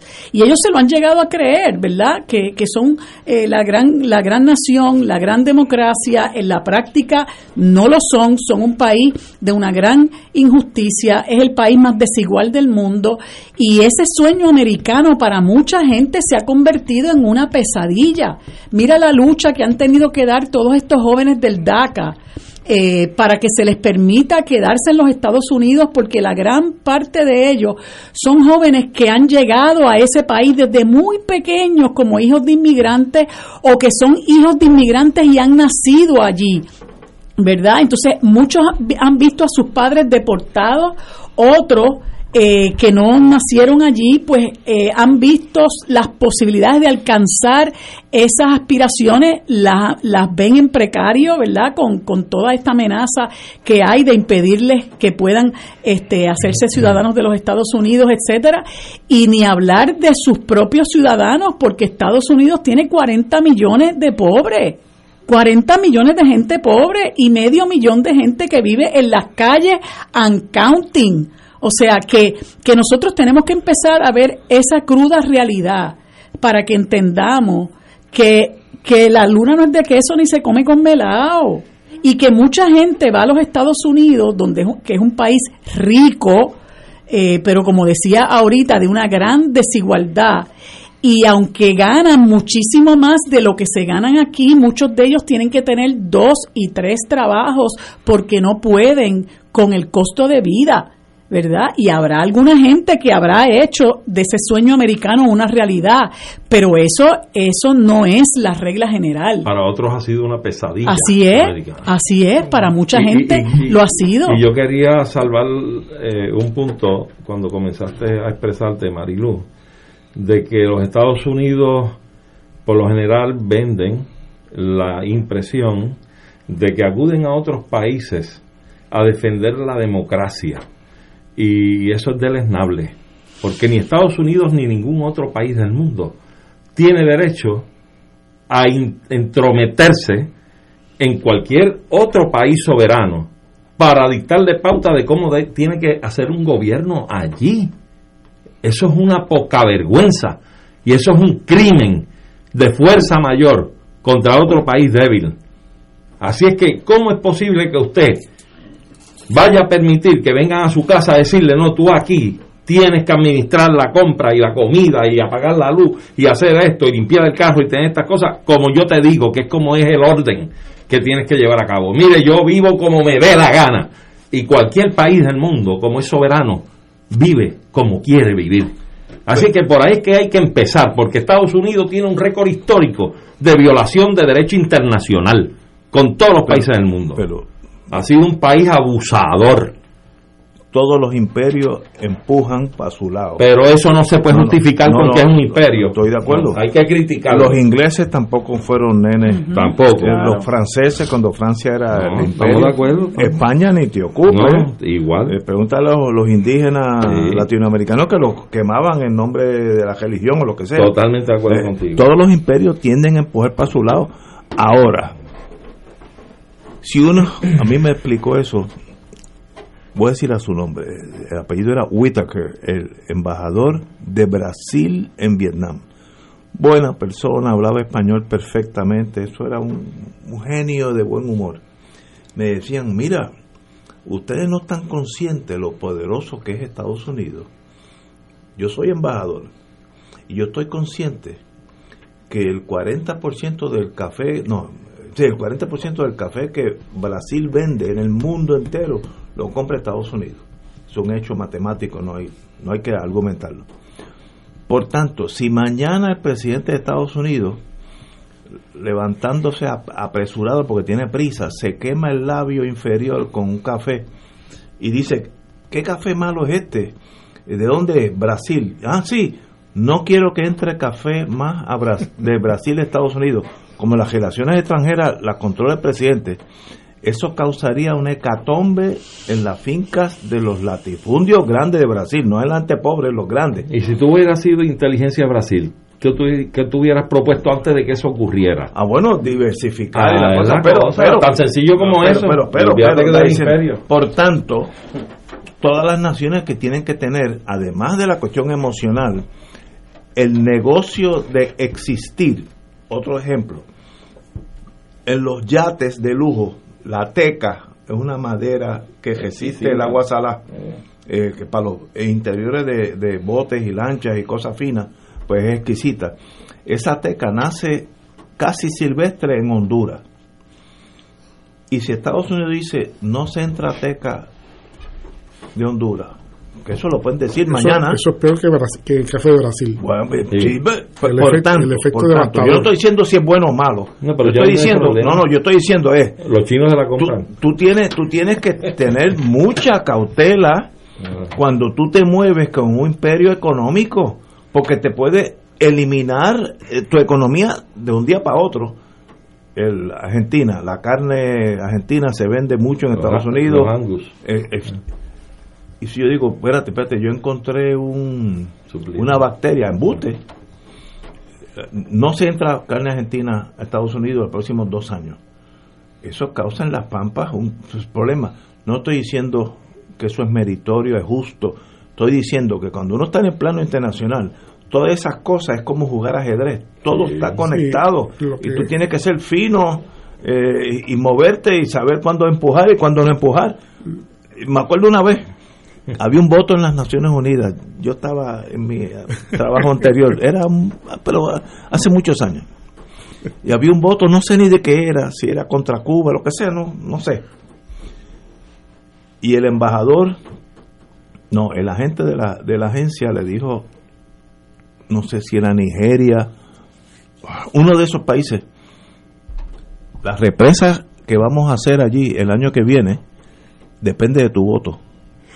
Si votas sí, hay represa. Si votas no, no hay represa. Eso es cuento- chantaje. ese cuento lo hacía Carlos. Eso es Ah, chantaje. yo no lo sabía. Sí, Carlos Gaiza Pues, estoy ese diciendo, Eso es chantaje. Hay que Sí. no decir, ah, no, pues que no haya represa. Sí, la gente que se va a morir porque no, no pueden pescar. El mundo está entrelazado y hay otro factor que ya está empezando a, a surgir que es interesantísimo. China va a tener ese poder también. Eso- no, no, que Qué ya bueno. tiene- que Ese- si, ese es hoy, el detalle. si, si hoy Estados Unidos no Ese- compra la teca, ese es el se la van a vender a China, China se la lo va que, a comprar. Lo que pasa, lo que pasa es que los últimos 70 años Claro. eh, el mundo ha venido cambiando después que comenzó este proceso que se conoce por el proceso de descolonización global, ¿verdad? De desmantelamiento de aquel sistema imperial colonial No que de llegar. pues estaba repartido en el mundo entero eh, y este pues poco a poco una gran cantidad de países, decenas de países que eran colonias, hoy día son países independientes, eh, pero todavía ese proceso, que son procesos graduales, en, en 70 años se ha avanzado bastante, pero todavía quedan remanentes de esa conducta imperial. Eh, lo que pasa es, lo que pasa es que, contrario a lo que se pensaba, eh, en los últimos 30 años han surgido eh, movimientos interesantes en el mundo, como cuáles. Se han fortalecido, han surgido lo que se llaman nuevos países eh, en desarrollo, como Brasil, eh, países como Sudáfrica, la India y por supuesto China, que han cambiado la, la forma de hacer política y la posibilidad de que eso que ocurría así tan fuertemente, de esos chantajes, eh, pues porque las fuentes de financiación en, en los 70, las fuentes de financiación para el desarrollo eran exclusivamente eh, de Estados Unidos y de, de- de los organismos prestatarios como el Fondo Monetario Internacional, el Banco, el Banco Interamericano de Desarrollo, etcétera, etcétera, el Banco Mundial. Hoy en día eso tiene fuerte competencia y existen otras fuentes de financiamiento importantísimas que han hecho que el mundo haya avanzado a un mundo multipolar y multifinanciero con distintas visiones que ha ayudado a que eso eh, se vaya eh, reduciendo ese efecto. Y voy a decir un ejemplo, un ejemplo recientemente que quizás pasó desapercibido, pero Ustedes saben que, por ejemplo, el presidente de El Salvador es un personaje bastante, bastante, ¿verdad? Este, sui generis, vamos a decir, es un personaje sui generis. A mí me enseñó una vez un profesor de política, me decía, sí, sí, sí. A mí me enseñó una vez un profesor que me decía, cada vez que tú ves un político que te dice, yo no soy ni de izquierda ni de derecha, eso es que de derecha. Porque el que es de izquierda no tiene que esconderse, siempre que, de- el que quiere es de derecha. Así que este es así, pero de hecho él tuvo un problema serio con los Estados Unidos. Estados Unidos, eh, después de aquellos roces que hubo con, la, con, con Kamala Harris y otras visitas que hubo, eh, le retiraron una ayuda importante a El Salvador. Y, y, y mira lo que sucedió. Eso hace 30 años hubiese sido la debacle para El Salvador y hubiese significado el, el fin de su gobierno. Pero al día siguiente, dos días después, estaba firmando un convenio de ayuda con China. ¿Verdad? Al mismo tiempo que, eso, no, no, yo, si tú no me quieres de la ayuda, yo busco quien me dé ayuda allá. Entonces, lo que quiero decir con eso es que ha ido cambiando, ¿no? ha ido cambiando afortunadamente este, en un mundo cada vez más, más multipolar, donde grupos de países han, eh, han crecido y se han fortalecido, países que fueron muy pobres y que fueron colonias, hoy día cada vez están más pujantes y se han unido como este grupo de países eh, que se llaman los BRICS, ¿verdad? Los Este, eh, Brasil, China, eh, Sudáfrica, eh, eh, China, eh, se han convertido en un, en un eje importante que quizás ellos cada uno solo no tienen la fortaleza, pero al unirse realmente sí tienen una gran fortaleza y tienen planes de crear un banco, un banco importante, prestatarios para los países en desarrollo y los países. Así que, que, que afortunadamente el mundo se está haciendo distinto y el proceso de descolonización eh, creo que avanza, pero todavía queda, queda esos resabios. En Estados Unidos, pero no solamente en Estados Unidos, este, hay todavía resabios de ese tipo de conducta imperial en España, en Francia, eh, todavía queda en el Reino Unido, que todavía no sean, hay políticos y hay sectores políticos que todavía siguen pensando que el mundo eh, es como hace 70 años atrás, ¿no? Este, el caso del Frente Polisario, vamos a hablar del caso Polisario, allí que es un caso olvidado, olvidado, pues eso es víctima de esa propia conducta todavía imperial en, en ya avanzando el siglo XXI, ¿no? Con esos, esos, esos resabios eh, de tratar a los países como si fueran apéndices, como lo fueron hace hace 100 años atrás, ¿no? Exacto. Así que eso va, eso va poco a poco, eh, afortunadamente, y sobre todo eso que decía Arturo, el asunto del principio de no intervención. Eh, creo que hay que hacerlo valer cada vez con más, con más fuerza, porque eso es, eso es la paz. Eso es la paz y ahora mismo los venezolanos están discutiendo con la oposición en México en unas reuniones, en unas reuniones muy exitosas. Eh, yo, Trump- yo que creo que dictador ese Maduro. eso es una cosa, una cosa, una Terrible. cosa te- terrible. Se sentaron a discutir, con la oposición. pero cada vez que el- eh, eso ocurre, yo creo que eh, todos triunfamos, ¿no? Claro, porque el claro diálogo sí. es lo que mejor el ser humano puede hacer sin tener que recurrir a balas. ¿no? Vamos a entendernos. Y aparentemente, bueno, ya, ya la oposición venezolana acordó que va a participar de las elecciones y que, eh, que la Unión Democrática eh, este, va a participar con candidaturas eh, unificadas. Son más de 20 partidos. Así que son señales interesantes que están pasando en, en- en todo el mundo. Y a veces pues, nos enfocamos en las noticias que nos hacen ver otro mundo, Exacto. pero están pasando cosas en el mundo continuamente que también son esperanzadoras. Tenemos que ir a una pausa, amigos. Vamos a una pausa y regresamos con la hora de Severino. Fuego Cruzado está contigo en todo Puerto Rico.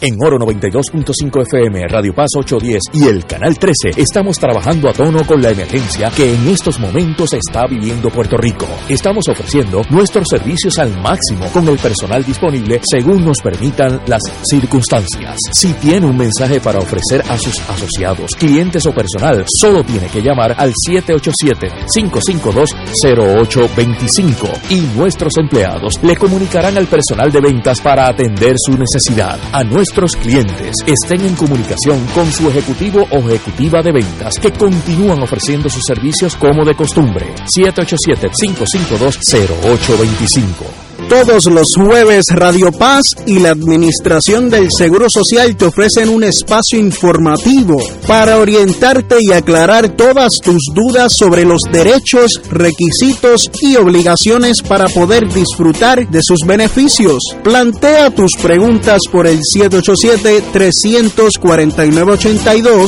y conoce antes que nadie los detalles concernientes a cambios y nuevas regulaciones escuchando todo sobre Seguro Social con Víctor Rodríguez los jueves a las 11 de la mañana por Radio Paz 810 AM. Asiste a la segunda reunión de orientación de la peregrinación a Tierra Santa y Jordania con el Padre Milton, sábado 4 de septiembre a las 12 de la tarde en la parroquia Espíritu Santo en Levitown, Toa Baja. Marca ahora y reserva tu espacio llamando a Puerto Rico Viaja al 787-918-8989. De lunes a jueves de 9 de la mañana a 3 de la tarde. Solo para vacunados. Ciertas restricciones aplican. Nos reservamos el derecho de admisión.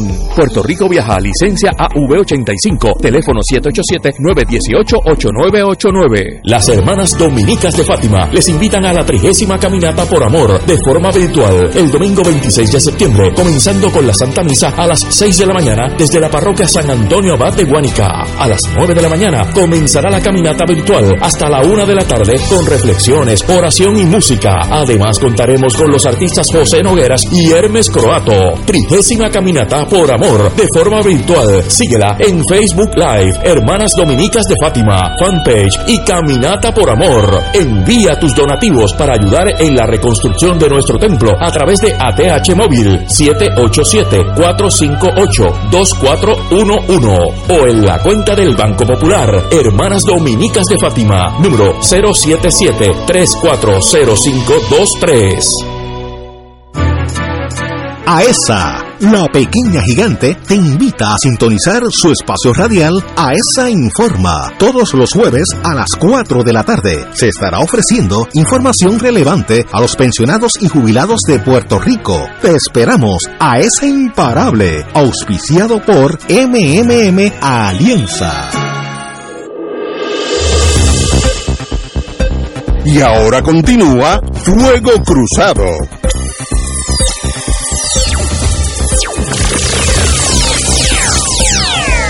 Amigos, tenemos que sacar un segmento para hablar de Afganistán, o lo que quedó de él, o lo que será de él. Y no hay mejor cosa para indicar la magnitud de la catástrofe norteamericana en Afganistán de los números que ellos mismos, Estados Unidos, las Fuerzas Armadas, envían de lo que se quedó atrás. Además de la cuestión humana, vamos a hablar ahora cuestiones materiales. Estados Unidos, según ellos mismos, números oficiales, dejó 22.174 Humvees. Humvees es un Jeep más grande. 22.174. 634 carros armados, que es como un Jeep, pero con, con acero para aguantar Blindado tiros. de- Blindado. Eh, 155 Jeeps Mine Proof Vehicles que pueden pisar una mina y no le va a pasar nada porque por debajo son bien blindados. Eh, 169 Armored Personal Carriers, que es un tanque blindado que es hueco por dentro para que las tropas vayan adentro protegidas. Caballo Troya. 42 mil camiones. 42 mil camiones. 64 mil 363 ametralladoras M60, que es la ametralladora, excelente ametralladora. Eh, 8 mil van, esto llaman, ay, DUS, eh, 8 mil, estoy hablando del lenguaje, eh, 8 mil camiones de 2 toneladas. 8 mil camiones de 2 toneladas, que la carga puede ser 2 toneladas. 8 mil. 162 mil 43 radios portátiles para comunicación, eso es importante. 16 mil 35 lentes de largometraje de mirar de noche en el desierto, eso es importante. Infrarrojo. Porque infrarrojo, tú puedes mirar al enemigo a distancia y ya tú sabes qué, qué le pasa después.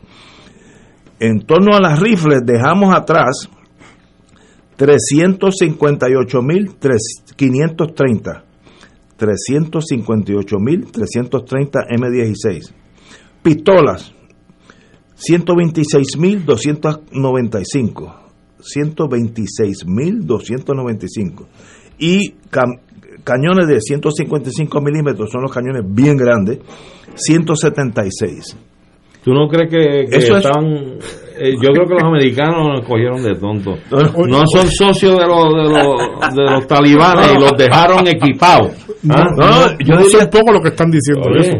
No, No estos son los números oficiales. Pero es que eso es algo serio. Uno de los ejércitos más sólidos en este momento es el talibán, porque tiene el equipo. Pues claro, se lo Eh, han dejado ahí. Pero no dice, no dice eso, eso es cierto, pero eso hay que añadirle Hmm. que gran parte de los soldados adiestrados, Sí. que eran los que se esperaban Que fueran a están desertaron y están con el talibán. Así que no solamente tienen el equipo, porque el equipo sin las personas adiestradas, esos son equipos sofisticados, Claro. que no cualquiera lo puede operar eh, óptimamente, sino que tienen también personas altamente cualificadas para operar ese equipo. Entonces, eso hace la combinación perfecta, personal y equipo. ¿verdad? Así que sí, es un asunto que mu- eh, mucha gente se está preguntando cómo pudo haber, haber pasado eso. Eh, vamos otra vez a, a pensar eh, en el 8 de, de julio, que le preguntaron el 8 de julio en una conferencia de prensa, le preguntaron al presidente Biden que, que él pensaba sobre el, el retiro de los Estados Unidos, cómo iba la cosa, y él señaló allí mismo para la prensa. Yo estoy seguro que ese ejército va a poder hacer frente Sí, sí. a la embestida del talibán y lo Yo van lo a detener en un ejército bien, bien, Bien capaz, que es bien entrenado, que, que papeles, en verdad. papel, y además bien, bien, eh, bien equipado. Eso es una cosa, es una cosa este, eh, épica ese comentario, que apenas semanas después pasaba exactamente todo lo contrario y esto se cayó como si fuera eh, un, un, un juego de, de de- naipe. de- de- de naipes, ¿no? Esto fue una cosa eh, increíble.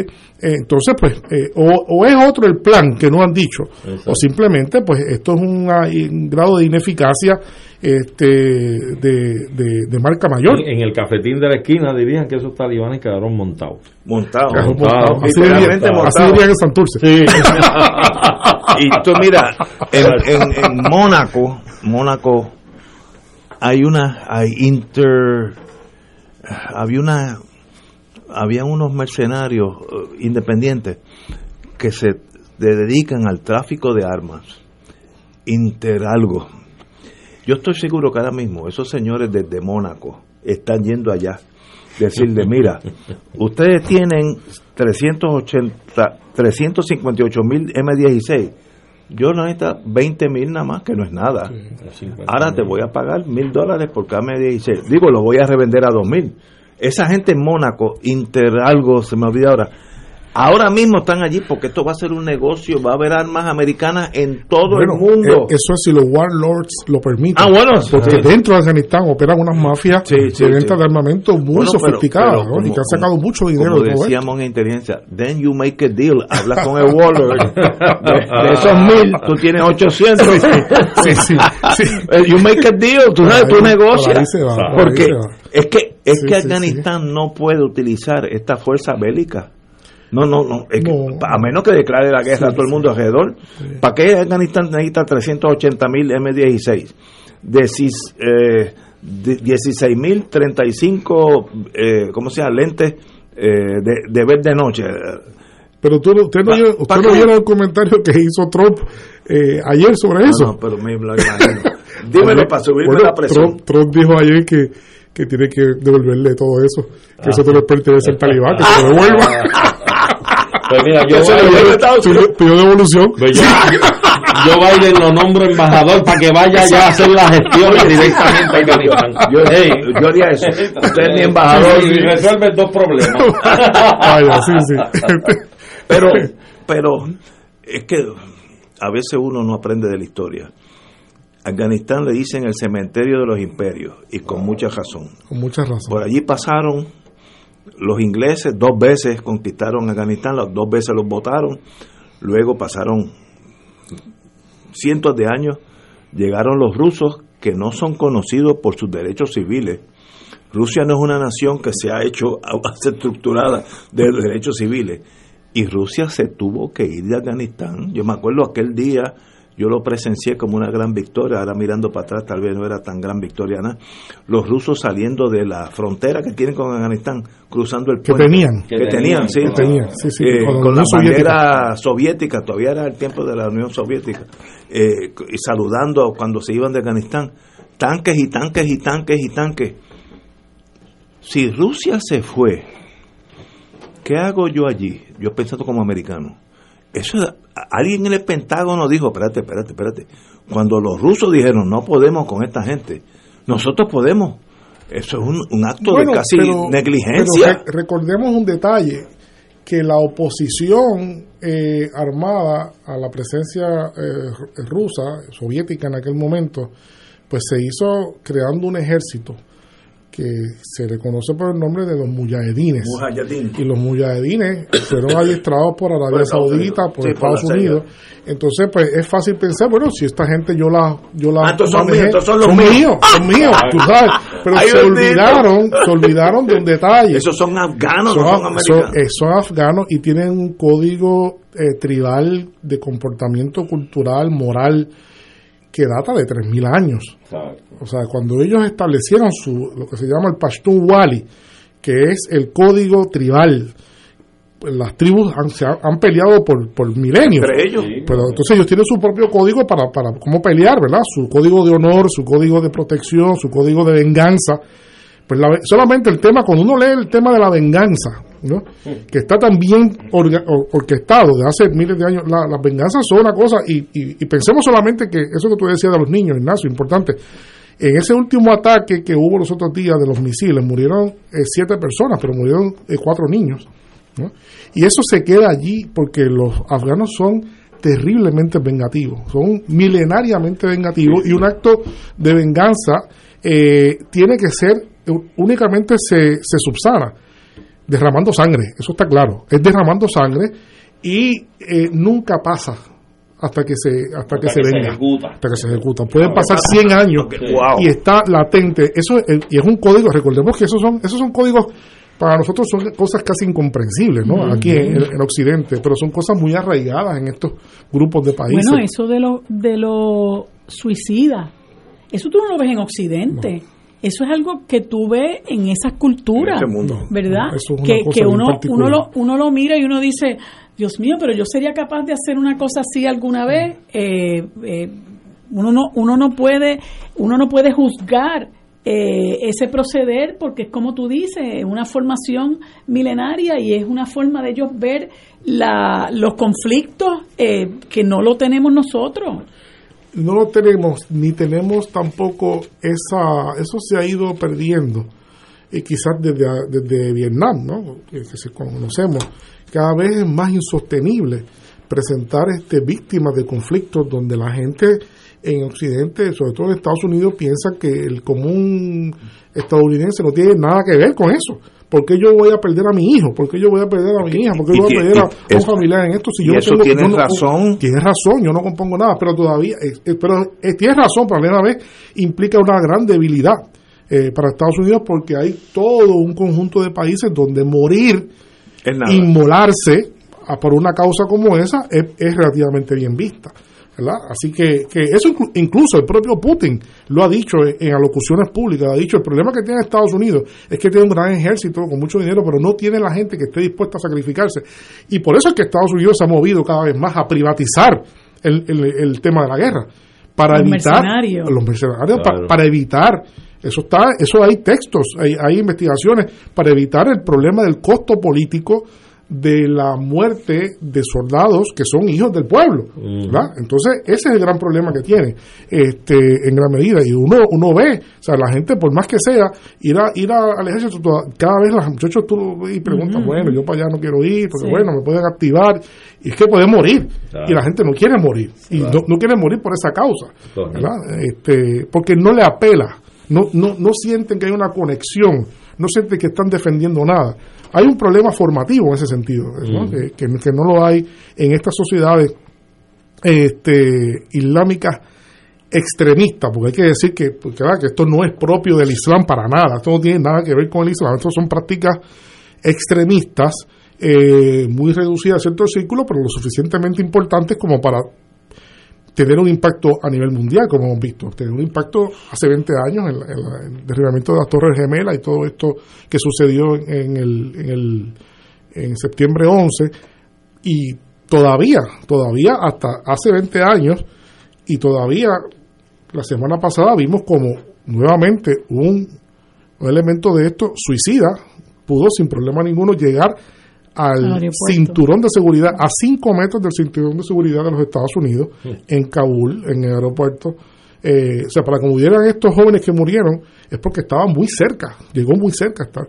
Miren cuán vulnerable y, y cuán propenso es esto. Y entonces, estas este, estos procesos son marginales, pero eh, lo suficientemente impactantes como para que haya decenas y quizás cientos de gente que esté dispuesta a hacer lo mismo Oh, no, no. fácilmente. Sí. Así que esto es porque en esa tradición del yihadismo eh, extremo, ¿verdad? salafista extremo, pues, pues, eh, eso, eso es parte de la educación que se recibe y morir en esa causa es una, una, eh, es, es una cosa eh, de saludo a Dios, inclusive, ¿no? Es un asunto bien visto como, como martirizarme. Eh, entonces, pues, son deformaciones y que pueden ocurrir, pero inclusive para la gente que está escuchando estas cosas, de este tipo de fanatismo, no lo podemos ver únicamente como propio de, del Islam. No, exacto. Hace, no, no perdamos de vista que hace muy poco tiempo atrás, en Irlanda del Norte, murieron miles de personas, cristianos y católicos, que se fueron a tiros, pero de la forma más Sí, sí. increíble Cruel, posible. O sea, que, que el fanatismo le cualquier grupo puede ser víctima de unas tendencias fanáticas en cualquier momento. Así Claro. que cualquier grupo humano lamentablemente tiene esa debilidad, que es lo que hay que dejar dicho. Entonces eso no es únicamente propio de los de los islamitas o no es propio de los de los fulanitos de, de acá, sino que es algo todavía sigue siendo una debilidad humana, este bastante trágica. Para nosotros, los europeos, porque venimos de esa cultura, se nos hace difícil comprender la mentalidad de una persona suicida. Eh, Vietnam, los americanos no podían comprender de que alguien entre aquí a un restaurante y vuele él y la mitad del restaurante. Eso es foráneo para nuestra cultura, no no no hace sentido. Pues sí, pero emite un miedo colectivo a los que no están en ese mundo y se, con esta gente hay que tenerle miedo. Una, una nena de 14 años que nosotros la asociamos con la bondad y la belleza y la pureza, puede entrar a este, a este estudio y volar la mitad del estudio. Eh, no, ¿sabe? Nos rompe los esquemas, se dice en el mundo militar, the rules of the road, las reglas de, de, de combate, las rompe porque ¿Quién va a pensar que una nena de 14 años puede hacer eso? Pues sí, lo puede hacer. Y entonces, ahora viene la cosa práctica mía. ¿Y qué yo hago allí? Porque yo estoy en Afganistán. Miren, allá ellos. Ah, que no dejen estudiar las niñas. Eh, Estados Unidos tiene un binge, una tendencia imperial en estos años que es peor. Ellos le llaman nation building. Tenemos casi un destino manifiesto de hacer una nación en Nepal, me estoy inventando, a los Vermont.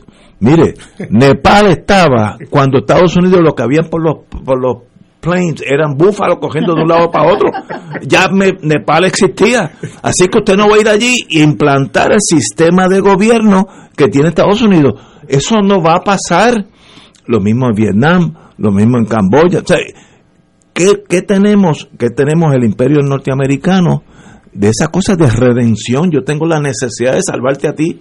Y, y de Nepal voy a ser New Hampshire. Pero eso no se da en el vacío. No, no se porque tú tienes Es que que no. ver en Afganistán, como decía el profesor hace un par de programas atrás, todos los, los- los recursos que tiene ese país, eh, que son inmensos, y además tienes que pensar también hasta qué punto sería un buen eje de influencia geopolítica tú plantar una bandera en un lugar donde está colindando con las ex repúblicas soviéticas. ¿ves?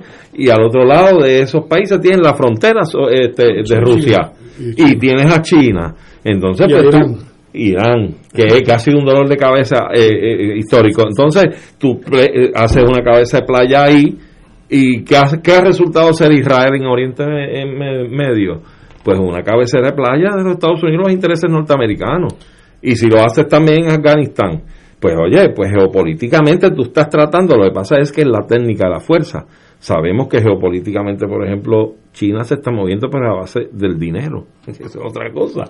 Así que son dos mundos y son dos Y- visiones distintas. Y también existe la existen un sinnúmero de intelectuales en el pasado, ¿verdad? Que eso que decía de nation building es muy Exacto. interesante, pues porque sí hubo hubo muchas teorías políticas en las últimas décadas, eh, hace varias décadas, que, que se pensaba que eh, esto era un problema de atraso, esto era un problema de que había eh, países muy atrasados, pero que eventualmente esos países iban a pasar por un proceso de modernización, se iban a modernizar y cuando se modernizaran, iban eh, eh, la presunción era de que obviamente un país que se moderniza va a ir eh, hacia la democracia.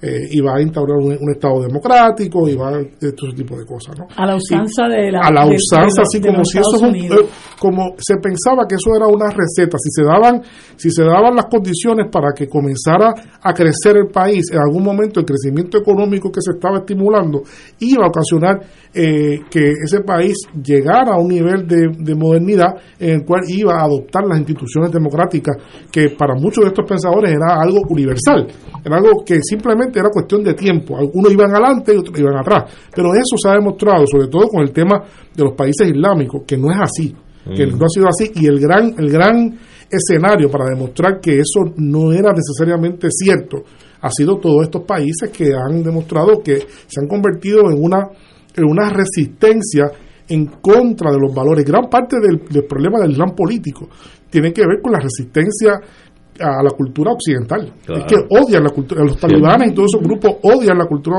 occidental, ven en la cultura occidental una, una forma de degradación de su propia entidad cultural y un peligro para, para su, su creencia y su cultura. ¿no? Así que es un detente y es lo que Samuel Huntington llamó, ¿verdad? En algún momento dado, este famoso profesor escribió un libro, Clash of Civilizations. ¿no? Mm. Eh, eh, y esos clash, es uno, este clash es el, el más notorio, el del mundo islámico con los valores occidentales, que está hoy en día en Afganistán, es el escenario más claro. Son vinagre y aceite. Vinagre No, y y, aceite. Y lo inteligente para Estados Unidos es respetar su forma de vivir y existir.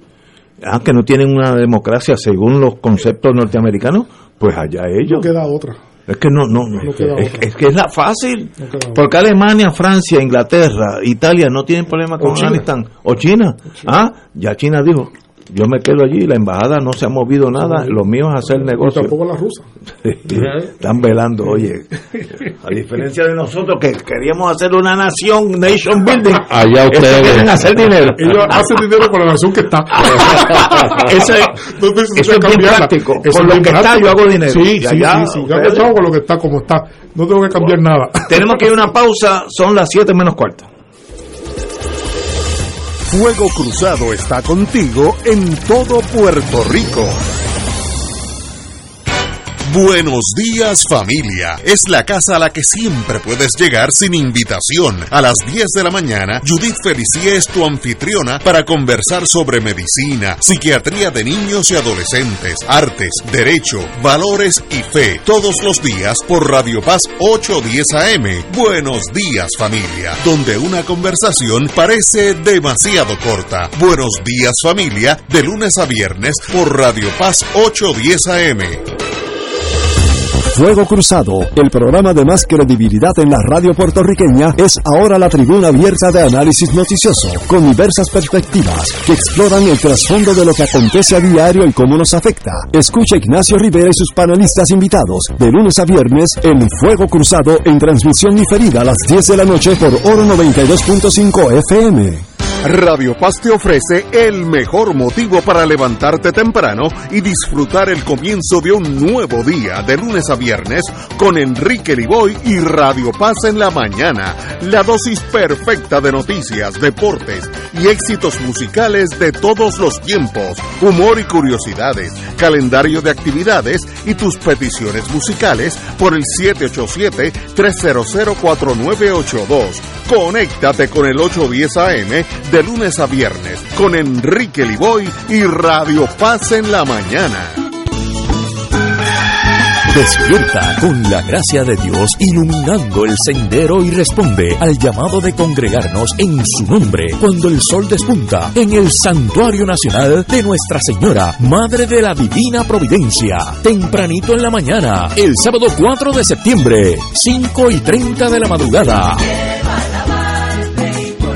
para otra misa de madrugadores, la celebración eucarística que se ha convertido en tradición y fuente de bendiciones para la familia católica. Por motivo de la pandemia, se practicará el distanciamiento físico recomendado y el uso obligatorio de mascarillas. Se llevarán a cabo confesiones previo a la Santa Misa. Participa en este encuentro mensual y comienza el fin de semana en paz y renovado, asistiendo o escuchando la transmisión en directo. Misa de madrugadores por Radio Paz 810 AM o Radio Paz 810.com y Oro 92.5 o Radio Oro FM.com. Info santuario de la providencia.org 787-646-9448. Un club rotario es casa de jóvenes y adultos, de hombres y mujeres, que comparten y viven los deseos de servir a los demás en un ambiente socialmente sano y productivo.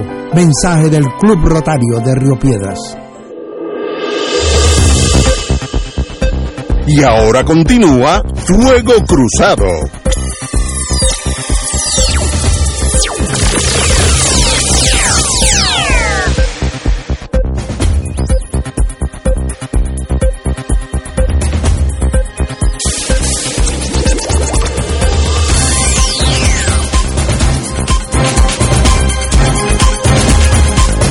Compañero doctor Severino, en el plano internacional, ¿qué otra área usted tocaría en el día de hoy? Ya le hemos dado caña a Afganistán. Bueno, yo a quería preguntarle algo. Si, si tú estás haciendo No, ese, eh, dando estamos ese en la hora de Severino. este, que ayer eh, estuve escuchando que el primer ministro israelí se iba a reunir con, con el con no con, con el de la autoridad palestina Ah. eh, y obviamente pues la gente de Hamas pues pues pues pues critica eso porque entiende que eh, y hay ahí una un, un, un choque entre que eso es interesante conocerlo entre la autoridad palestina y Hamas, Y Hamás, pero qué, enemigos. qué es lo ajá Enemigos. pero qué puede traer esto esas conversaciones Bueno, es que nue- nuevamente esto es parte de lo que estábamos también, de alguna, de alguna forma conecta con lo que estábamos hablando. Este, en Palestina, eh, que es un asunto muy delicado, el- la autoridad palestina eh, fue el que se creó a partir de los acuerdos de Oslo, ¿verdad? Eh, con Yasser Arafat Ajá.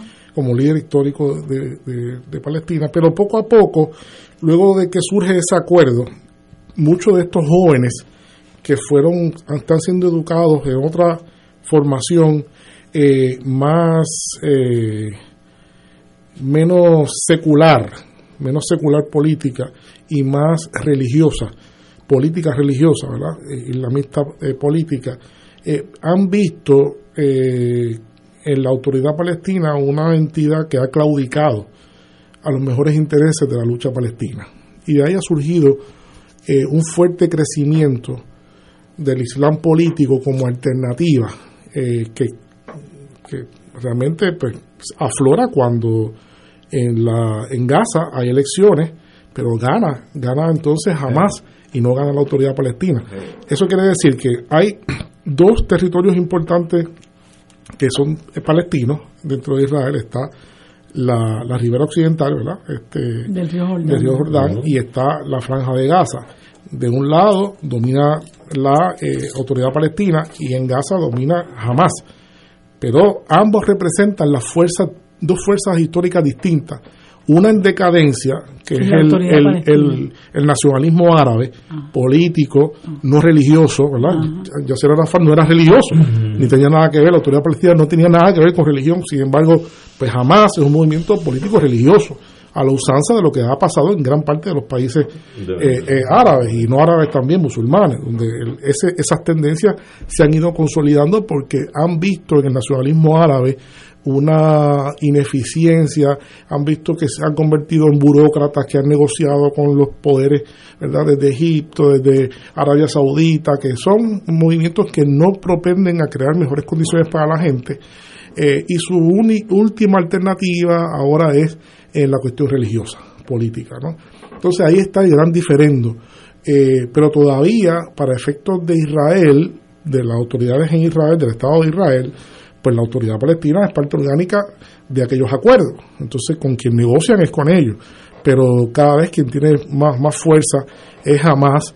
Pero no olvidemos que Hamas, eh, tanto Hezbollah al norte del Líbano. son, eh, digamos, aliados o son representantes de alguna manera este, de Irán, que es enemigo a muerte de, Israel. de Israel, ¿verdad? Y que no oculta para nada su intención de neutralizar a Israel como única, única alternativa para que Palestina se convierta en un Estado soberano, completamente soberano, que no lo es en este, en este momento. Así que hay un gran diferendo allí. De hecho, no ha habido, no ha habido elecciones no ha habido elecciones en, en, en Cisjordania, precisamente porque se, se ustedes hablaban de la, de la, de la democracia ahorita, ¿no? Ajá. Antes de llegar, lo escucharon en la radio. Y no ha habido democracia precisamente porque todo el mundo sabe que si, que aparentemente que si tiran las elecciones, quien gana es jamás ahí también. Y quieren evitar eso. Y ha, para ha que habido esas conversaciones. esas conversaciones son para buscar la forma de establecer este, un arreglo distinto, eh, un arreglo que supere lo que fue en los acuerdos de Oslo y que entonces por esa vía se logre pues, pacificar e neutralizar, pero Israel difícilmente va a negociar con, con Hamas, va a negociar siempre con la autoridad palestina, pero la autoridad palestina tiene un problema serio de, de representatividad ahora mismo en el pueblo palestino.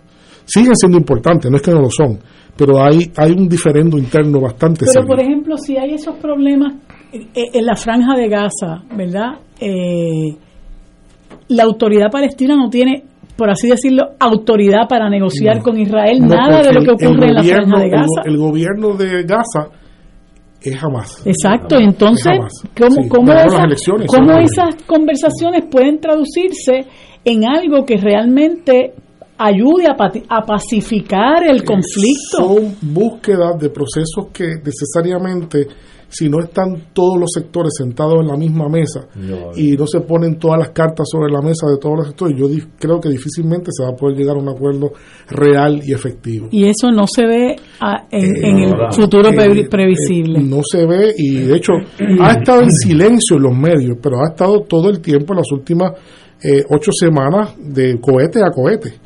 Entre Gaza, entre Sí, Hezbollah. sí. De hecho, este, eh, Israel ha triangulado los ataques entre el, el Líbano, ha atacado el Líbano a- con aviones, ha atacado el Líbano, ha atacado Gaza y ha atacado también las posiciones este, de grupos proiraníes en Siria que es otro sector más también. Así que esto, esto por suerte lo de Afganistán parece que pues, opacó todo, Sí. pero la cosa tampoco ha estado, ha estado buena allí, ha estado bastante delicada y, y son, son ataques bien quirúrgicos, son ataques quirúrgicos, son ataques que están eh, propenden a no causar eh, pérdidas humanas, son, ¿verdad? Porque son bien quirúrgicos, son bien específicos, para que sepas que sí, es infraestructura. Pero eh, obviamente lo que está diciendo es que en cualquier momento que, me, que te pases de la línea te voy, te voy a atacar. ¿verdad? Entonces eso es lo que llaman guerra. Lo que hay de facto es una guerra ahora mismo entre Israel y, e Irán. Es una guerra que hay. Lo que pasa es que es una guerra, lo que se llama una guerra proxy, una guerra subsidiaria, Indirecta. eh, indirecta. La guerra, la guerra es a través de Hamas, eh, a a través de, de, de De Hezbollah Hezbollah. y a través de los grupos que están en Siria, que son pro, pro iraníes, son pro iraníes, exactamente. Wow, Tus qué aliados, complicado. Exacto, exacto, sí, sí, sí. Bien complicado eso. Uh, es complicadísimo, eso Pero es es que complicadísimo. ese, ese problema, yo estuve un tiempito en Israel, ese problema no tiene solución porque en una misma parcela de terreno tú has hecho dos naciones. Lo que era Palestina, y por los últimos cuatro mil años había este, nómadas y palestinos caminando por allí, tú has puesto un segundo piso que se llama Israel. Entonces, para que el segundo piso funcione, tuvo que salir de muchos de esos, de esos palestinos que se fueron a Jordania, al Líbano, a Egipto. Por tanto, mientras, y estoy tratando de ser emo- sin emociones, mientras Israel exista, desplaza ese territorio conocido por nosotros como Palestina. Literalmente. Eso no tiene solución. Literalmente porque la política es esa. Sí, que la no, política consiste precisamente en el desplazamiento de un pueblo. Físicamente. Entonces, utilizando esa misma analogía arquitectónica política que usó Ignacio, hay, hay un segundo piso, pero yo diría que hay un, un, un mezanín. Ahí hay un mezanín que es entonces eh, la ribera occidental y es Gaza. Ese es el mezanín que está en ese, en ese edificio, este que es una cosa bien extraña. Pero sí, sí, ciertamente en esa... eh, eh, esto es tan complejo como que hay gente en esa coalición de gobierno que hay ahora mismo allí, hay gente que piensa que dos estados es imposible que, hay que crear un solo Estado con dos pueblos. Hay gente que establece que la, la única ruta efectiva es crear un Estado, oigan bien, un Estado de dos, dos- de dos naciones. Hasta ahora, lo que impuso el mandato británico, inicialmente lo que se impuso fue que se crearan dos estados en Palestina, dos estados, uno israelí y uno palestino. Es que eso es, eso es Entonces, difícil de, de- de lograr. pero eso nunca se llevó, eso Mira. nunca se llevó a un referendo. Lo que pasa es que eso nunca se llevó un referendo. Pero, pero tampoco pinta fácil tú pensar quién sería entonces en una creación como esa España y Barcelona. Ah, Sí. En una creación de un solo España y Cataluña. Sí, Cataluña, mejor Sí, dicho. Eh, ¿Quién sería España y quién sería Cataluña? Claro. Cosa difícil también. Muy difícil. Pero, muy difícil. pero, pero, esa parcela que se llamaba Palestina, ahora tiene sobrepuesto una nación encima. Entonces, para que Israel sea triunfante y funcione, desplaza la parcela inferior. Totalmente. Eso no tiene solución, no tiene solución, eso no tiene solución. Mientras No haya pudiera Palestina, tenerla si no hubiera un afán eh, expansionista como el Sí, que sí, tiene pero- Israel. pero- pero, trata- Porque ¿para qué tú quieres más? O sea, No, no, no. ¿sabes? Tú tienes un, un país poderoso, tienes una extensión territorial grande, pues déjalos vivir.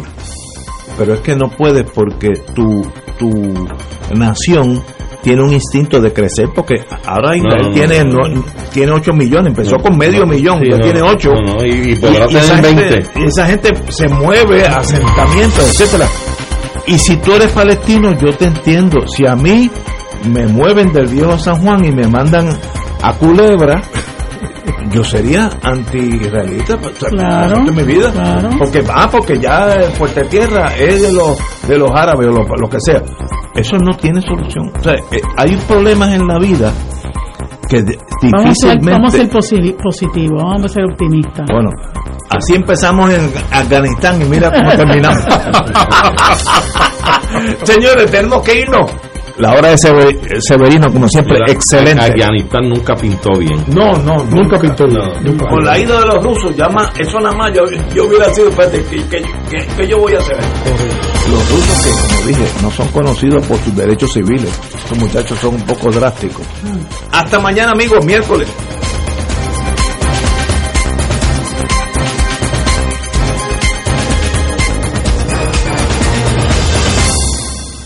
Esta emisora y sus anunciantes no se solidarizan necesariamente con las expresiones vertidas en el programa que acaban de escuchar.